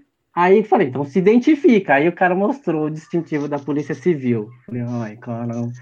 Agora, né, lasco, não entendo, vai entender rapidinho agora, né? Aí o cara falou, cadê seus documentos? Você deve estar ilegal aqui. Aí eu mostrei a CNH. Mano, acho que o cara deve ter ficado mais puto ainda naquela hora. Porque essa é a China, né? Tá no Ah, o cara começou a gritar e gritava: Você deve estar legal aqui. Por que, que você falou que não entende minha língua? Eu poder Eu falei: Não, mano, relaxa, cara, você tá nervoso aí, cara. São Paulo, pô, isso aqui da capital. São Paulo. Aí tinha os moradores de rua ali, né? E, pô, São Paulo, pouca gente, né? Nossa. Um monte de gente olhando, né? Eu tomando geral ali do cara, enfim conversamos ali e tal, o cara entrou no carro e foi embora. Aí o cara morando, ih, China, não liga não, esses caras são tudo malucos. e daí você falou, não, não entendo, não entendo. Não entendo. Eu tenho uma história de campo de utilidade pública aqui, né? É, já, é, já foi para o GAC. Eu não participei ativamente da história, mas eu tive uma pequena participação um pouco para o final. É, de respeito àquela equipe de, de sondagem que eu treinei, tava, a equipe estava no interior do Rio de Janeiro, atendendo um outro cliente, e tal, o pessoal no campo, era uma área de, de mata também, fechada e tal. O pessoal começou a fazer campo lá, começou a, a fazer sondagens, o dia rolando. De repente, eles estavam numa parte que era até mais alta, era próxima a uma encosta, subiram um pouco da encosta, acredito eu. E eles come, começaram a ouvir um barulho estranho de um, de um animal, mas não conseguiram identificar qual era o animal. O que foi me passado depois é que parecia um mugido de boi. E os caras ficavam lá, pô, é boi, não é boi, mas aqui a gente está no meio da mata, como que os caras vão criar boi aqui? Não, não tem como. Não, isso é boi. Não, mas o que, que é isso? Não é. Ficaram com aquele medo, ficaram alertas. Ou será que é boi, não é boi? O que, que é isso? E beleza. Acabou o campo, vida que segue. Aí, de volta lá na, na unidade que eu estava, esse sondador era muito meu amigo, e ele sentou para conversar comigo. Falou, João, aconteceu isso, isso, isso ontem no campo lá em tal lugar. Eu fiquei com uma dúvida, cara. Eu, eu gravei aqui. Aí ele soltou para mim o, o, áudio, né? Eu falei, não, isso é boi, pô. Isso é boi. Falei, não, cara, eu tava no, no, campo tal, no local tal. Não, faz sentido ter o, uma criação de boi ali, o cara soltar. Não era um pasto, era uma mata fechada. Ele, o que que será? Ah, eu pode ser um animal maior, né? Um, animal selvagem, uma onça. Não, onça não. Pô, onça é um gato grande, pô. Faz miau. miau, não vai mugir assim. Eu falei, cara, mas não, não, tem, não tem outra coisa para ser, cara. Pô, um, sei lá, um, uma anta, um tamanduá. Os bichos não fazem esse barulho e tal. Aí tá, eu fiquei com ele encucado na cabeça, né? Pô, que bicho é esse? Que bicho é esse? E a gente estava num, num, num horário ali pós-almoço eu comecei a procurar. E eu vi que a onça, ela faz um, ela emite um som, se o pessoal procurar aí no YouTube, é chamado esturro. Não é o, a vocalização dela convencional, mas em determinadas ocasiões a onça esturra. E Marcão, pessoal, é igual um boi mugindo. Nossa. Igual, igual. Eu dei o play na, na no, no vídeo e olhei assim, nossa, curioso. O meu amigo estava do meu lado, ele não pensou duas vezes, é esse, é esse. O que, que é isso? Eu falei, cara, Olha aqui. eu te contar o que estava perto de você ontem, você não vai acreditar. Mostrei para ele a onça esturrando, ele falou, caraca, era isso mesmo. Ele estava perto de uma onça Olha e aí. nem sabia. Que beleza. Nossa. E onça não tem como, né, Marcão? Eu acho que o pior bicho da gente encontrar num, num campo é uma onça. Por quê? ela corre mais do que você.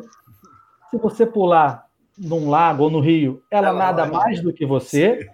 Se você subir na árvore, ela, ela escala a árvore também. Então, não tem situação pior. E eu não conheço um que tenha coragem suficiente de parar, ficar imóvel e encarar o animal. Isso, dizem que é isso aí, né? Você fica lá, mas quero ver quem vai fazer, né? Meu Deus do céu. A gente tem uma história aqui com onça também, cara você fica preocupado, cara. Eu não fiz o campo, né? Eu toquei o campo daqui, mas o pessoal que está com a gente até hoje, cara, eu não vou conseguir me lembrar o nome da cidade, cara, porque é muito afastado. Ficava, se não me engano, 200 quilômetros de Cáceres, no Mato Grosso, já escapando do, do, do limite do Brasil já. E era um posto fechado, de beira de estrada, abandonado há anos já. Era, era, tão, era tão distante o lugar que o hotel mais próximo que a gente achou o pessoal ficar afastado ficava a 80 quilômetros. Nossa. Então, os caras rodavam 80 quilômetros, ia, ia para o site, trabalhava de dia, voltava 80 quilômetros, lugar que era bem isolado. E tava ali, não tinha nada, né? tinha que levar comida, água, tudo, né? Para passar o dia. E no fundo do, desse, desse posto abandonado devia ter uma edificação lá, que talvez uma conveniência, não sei virou o mictório da, da equipe, né, cara? Cara apertava, lá no fundo lá, né, cara?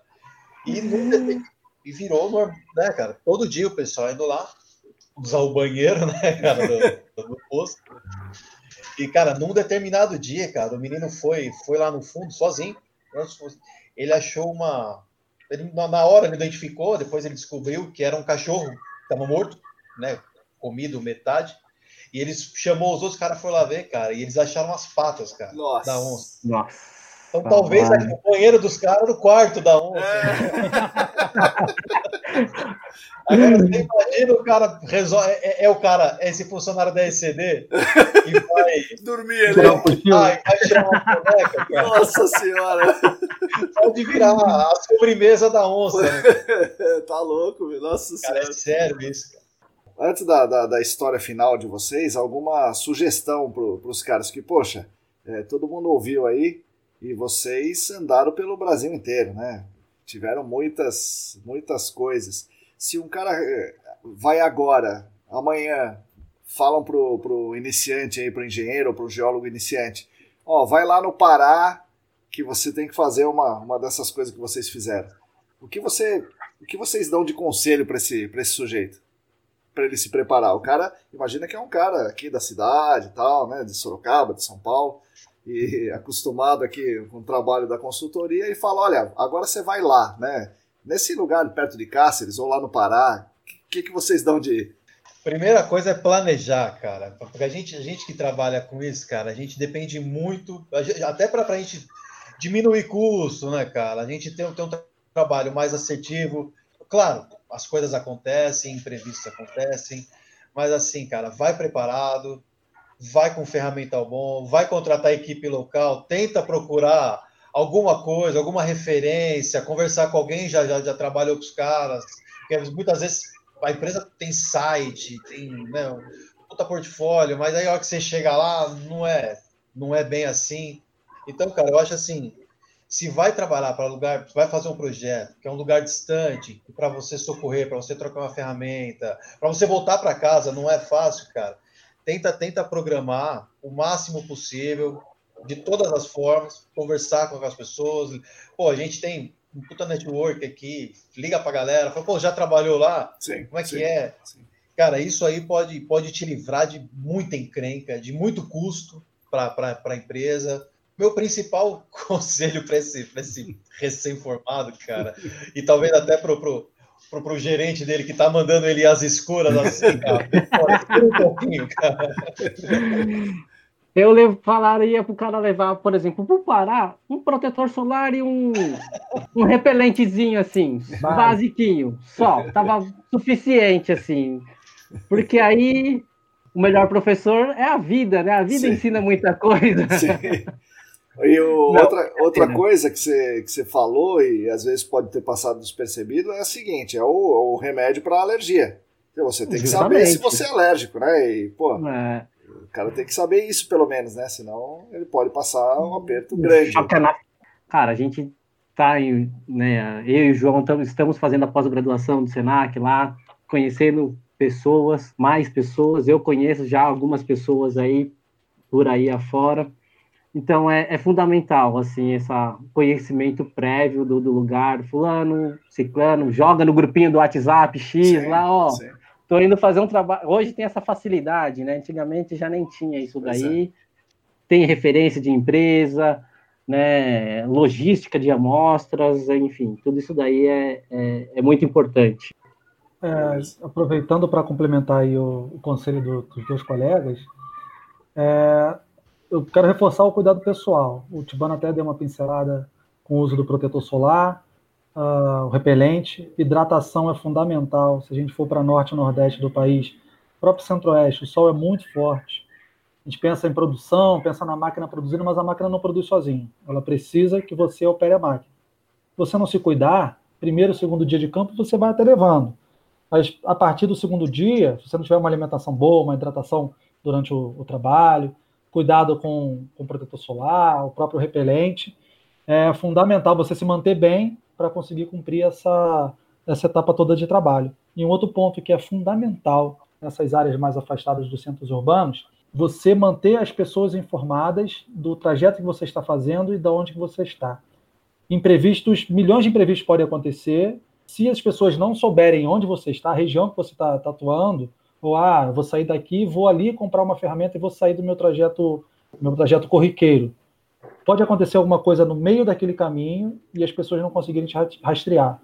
Então, manter o telefone sempre com, com carga, com bateria, e manter as pessoas informadas do trajeto que você está fazendo, dos locais que você está frequentando ali nesse, nesse ambiente que não é o seu ambiente natural, né? Legal.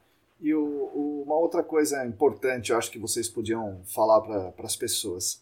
É, vocês três já estão em consultoria, estão muito bem colocados, vocês já pastaram muito na vida e hoje é, vocês pastam um pouco menos, né? Vocês é, podem aplicar mais do que vocês aprenderam. Então vocês já aprenderam muito, já estão hoje vocês três estão aplicando esse aprendizado. Você aconselha que as pessoas vão para o campo?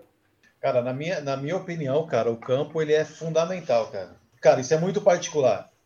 Pode ter profissionais que vão vir esse esse podcast, vão, vão discordar, porque tiveram uma boa formação. Mas, cara, algumas coisas a gente só vai aprender vivenciando. E a gente só vai ter condição de estar numa posição da, da empresa assim, de, de gerenciamento, de, de, de planejamento.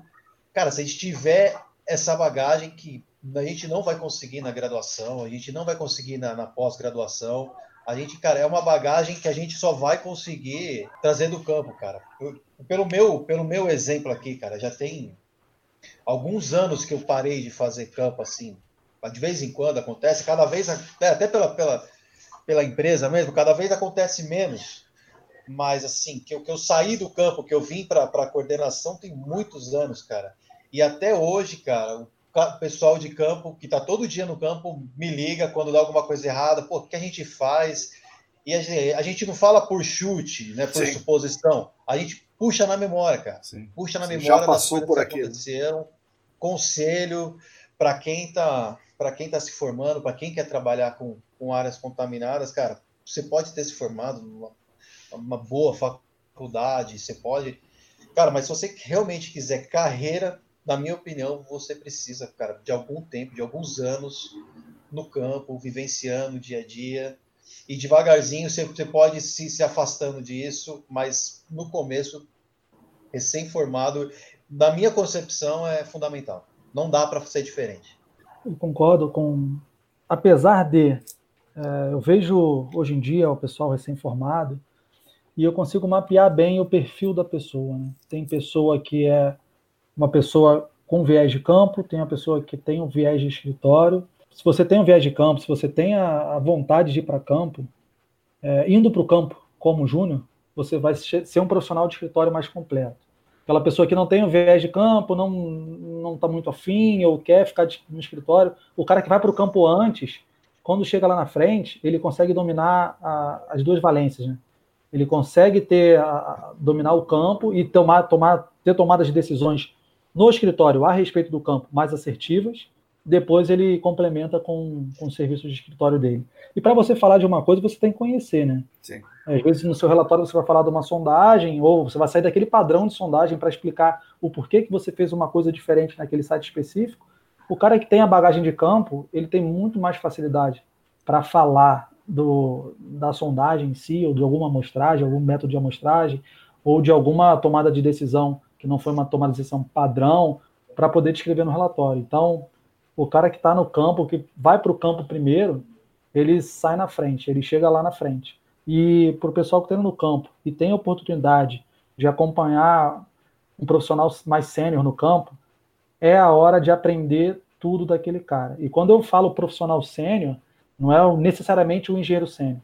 É o profissional sênior de campo. Sim. Às vezes aquela pessoa que você ah, não dá muito pela pessoa, é o cara que tem mais bagagem para te passar. É o cara que, que vai enriquecer o seu conhecimento de, um, de, um, uma maneira que você nem, nem imagina. Cola nessas pessoas, identifica o cara que trabalha, o cara que sabe, cola no cara e aprende e ensina também. Conseguir ser um profissional mais completo. Faço as minhas as palavras do João e do Fabrício. Eu sou uma, uma pessoa suspeita para falar né, com relação a campo durante boa parte da minha carreira trabalhei no campo, fazendo, acompanhando sondagem, fazendo e acompanhando a amostragem de água, né, toda a evolução aí do, do que houve aí de, de execução de sondagens, amostragens de água e etc. É, acabei vivenciando parte delas e é fundamental, né? A pessoa, né, como o João falou aí, que não tem muito viés do, do campo, não vai gostar de ficar no calor, de tomar picada de inseto, de pegar carrapato, mas é, é a vivência é não só a, a, parte técnica, né, profissional, mas conhecer as histórias das pessoas.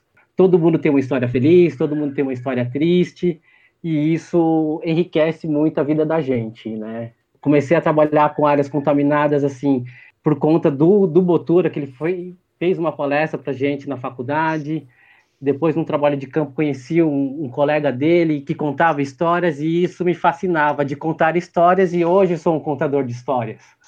Sim, né? Sim. Cheguei num, numa evolução de profissional aí de que hoje eu sou um contador de histórias. Eu ficava, porra, que legal o cara contando essa história, assim, que viajou para tal lugar e etc.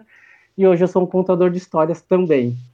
Mas o campo é fundamental aí para que as pessoas tenham é, um aprendizado técnico de vida, humildade acima de tudo, não é porque o cara não tem uma graduação que você vai ignorar o, conhecimento do cara. Eu acho que isso é fundamental. O cara tá ali, enquanto alguns aí têm quilômetros de sondagem, a gente está começando, e aí é, é, é, importante ter a humildade de, de reconhecer que o cara sabe mais do que você.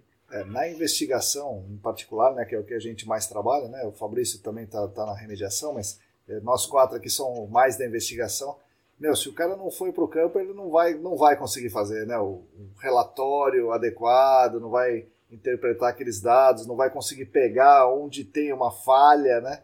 É, o campo, concordo com vocês três aí, o campo é fundamental. Se o cara quer trabalhar com investigação de área contaminada, o cara tem que ter passado uma parte no campo talvez no começo, talvez no meio, sei lá, mas sem ter ido para o campo não, não, não vai ser um bom, é, um profissional completo, pelo menos.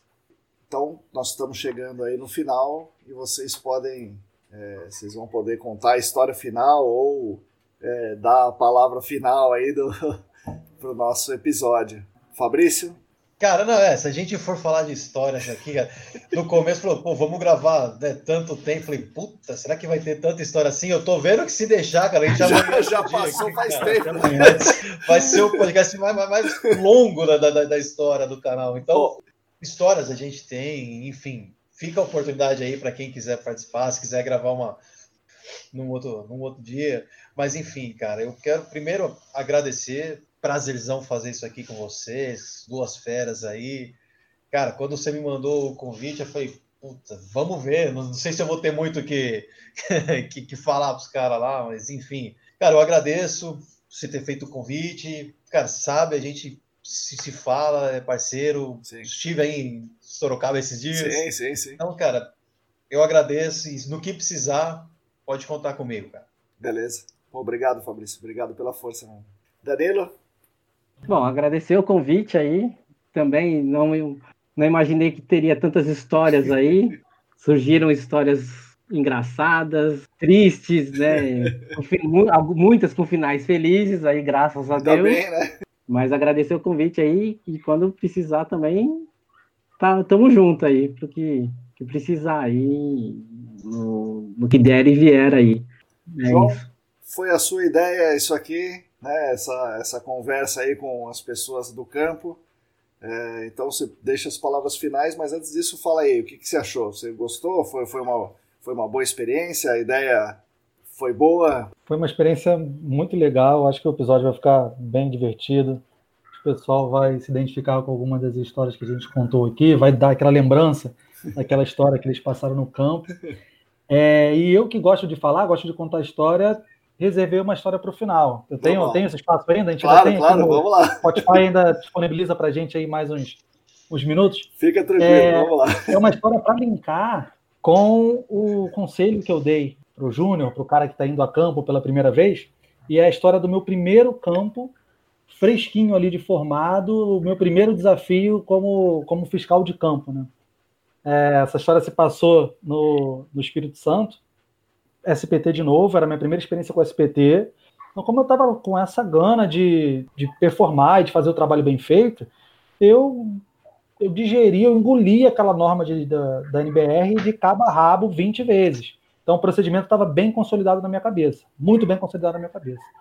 Então a empresa me mandou lá para o interior do Espírito Santo, é uma cidade que era próxima de Linhares, mas próxima que eu digo, 100 quilômetros de distância de Linhares. Fui para o campo, o primeiro dia que eu fui para o campo, eu consegui uma carona do, do encarregado do, da equipe de sondagem. Eu estava indo lá para fiscalizar e, para minha surpresa, quando eu cheguei no campo, dos oito pontos que foram que eram pretendidos para a área, é, já tinham sido feitos seis. Ele estava terminando, estavam terminando o sétimo para fazer o oito, o oitavo. E eu cheguei lá, eu, poxa, o combinado era que eu que eu acompanhasse todos os furos integrais e tal, não sei o quê. Eu fiquei meio meio assim, mas beleza, toca o barco, vamos ver o que, que é. Né? Na época eu tinha um óculos espelhado, então para fiscalizar era perfeito, né? Eu tava um olho do peixe e outro no gato. A cabeça estava virada para a direita, mas eu estava olhando lá na esquerda. E como era o meu primeiro contato com o pessoal lá, é acostumado a ver um fiscal, às vezes, como um inimigo, como um cara que vai atrapalhar.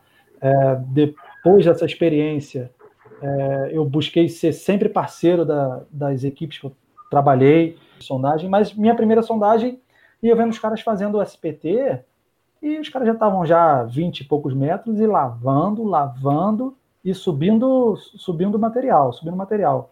Eles, no cano de lavagem, eles tinham uma, uma peneira, então o material caía na peneira, o que era mais grosso ficava depositado lá, o que era mais fino ia para dentro do tanque, e o camarada fazia uma fazia um montinho de, de, de solo aqui do lado. A descrição. O cara, o cara tá jogando e descendo. Aí eu pensei assim, esse cara tá dando gato. Ele terminou esses oito, esses seis furos aí anteriores dando gato. Mas eu, eu, sabia que se eu intervisse naquele momento, eu não pegava o gato do cara. Uma dica para o pessoal júnior que está entrando no campo. Cara, se você tem o conhecimento, se você identifica que o cara está fazendo besteira, não seja omisso. A sua omissão vai, vai gerar um dado errado que vai ser levado para o projeto e no final da cadeia as coisas não vão dar certas por uma possível missão em campo.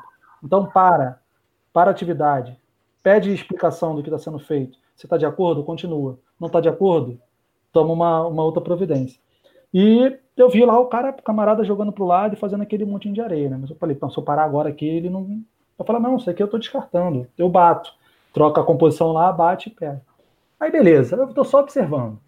Aí o cara chegou, preparou uns saquinhos de amostra, Aí daqui a pouco foi com a mão lá no, no montinho de areia e começou a catar e botar no, nos saquinhos. Aí eu olhei assim, eu falei, pô, se eu parar agora aqui também, o cara pode falar outra coisa, né? Vou dar corda.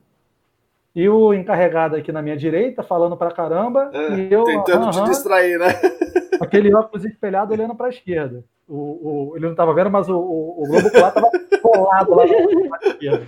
Aí, gente, o cara pegou, botou os saquinhos, Aí ele pegou o adesivo do saquinho e começou a anotar um montão de coisa. Falei, cara, esse cara tá botando o número do SPT.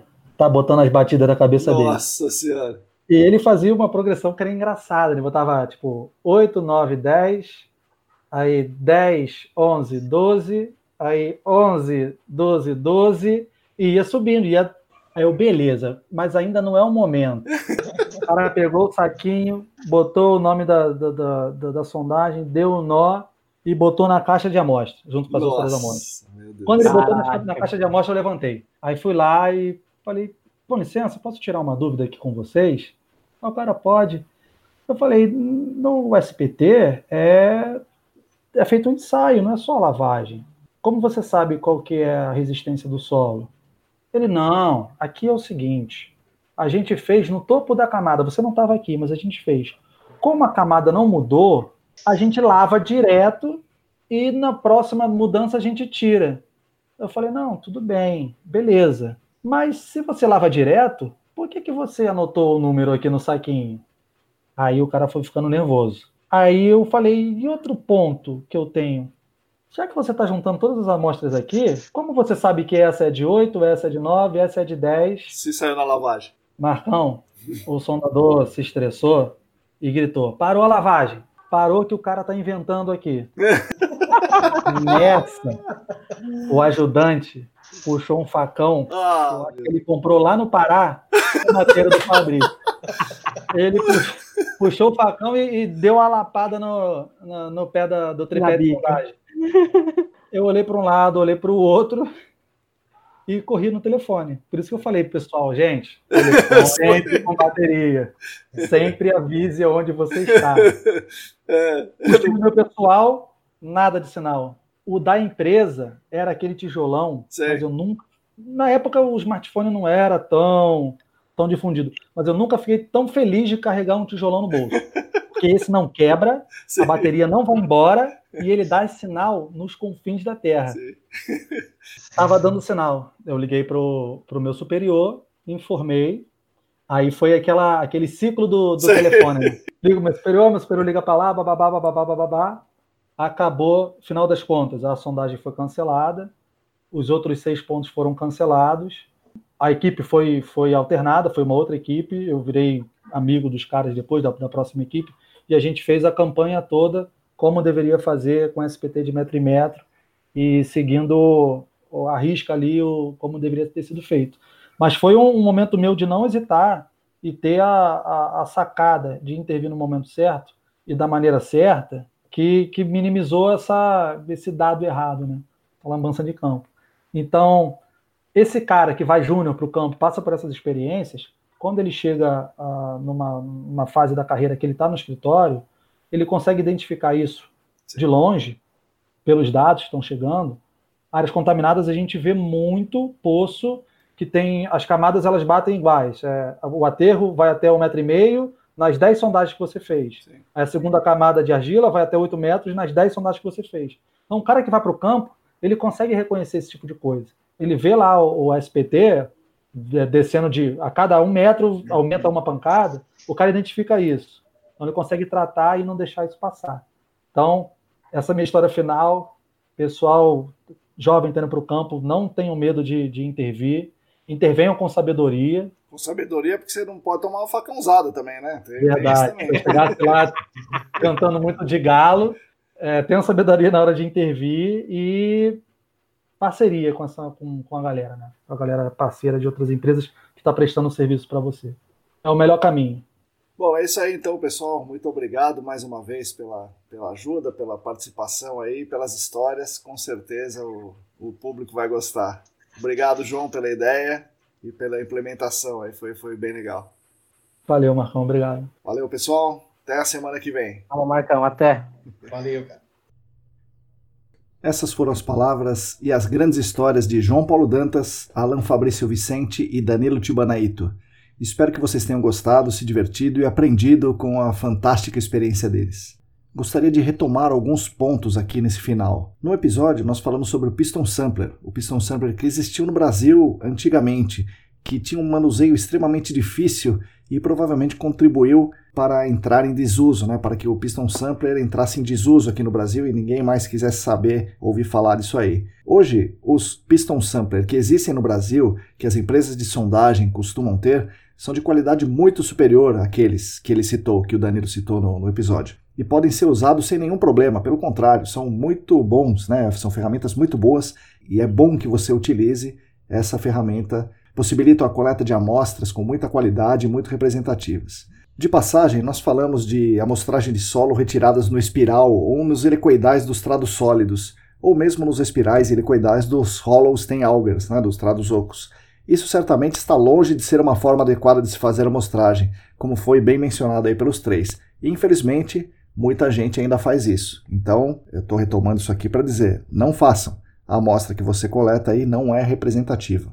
Outra coisa, o uso da lavagem é um artifício utilizado por empresas de sondagem manual com o objetivo de avançar na perfuração. E a lavagem não possibilita a coleta de amostras representativas para descrição, como vocês ouviram aqui. No nosso caso, do GAC, a amostragem precisa ser feita, tanto para fazer a descrição para a caracterização do meio físico, quanto para o envio de amostras ao laboratório. Não basta fazer a lavagem e simplesmente descrever o solo lavado. Bom, e agora que vocês já sabem o que é o Stur da Onça, eu peço que vocês sigam a gente no Telegram, no Instagram, no Facebook, inscrevam-se no canal do YouTube, inscreva-se na nossa newsletter, aprecie o nosso conteúdo, o nosso material que a gente disponibiliza. Se depois de fazer tudo isso aí você quiser e puder nos ajudar financeiramente, entre lá, por favor, no apoia.se barra Muito obrigado e até a semana que vem.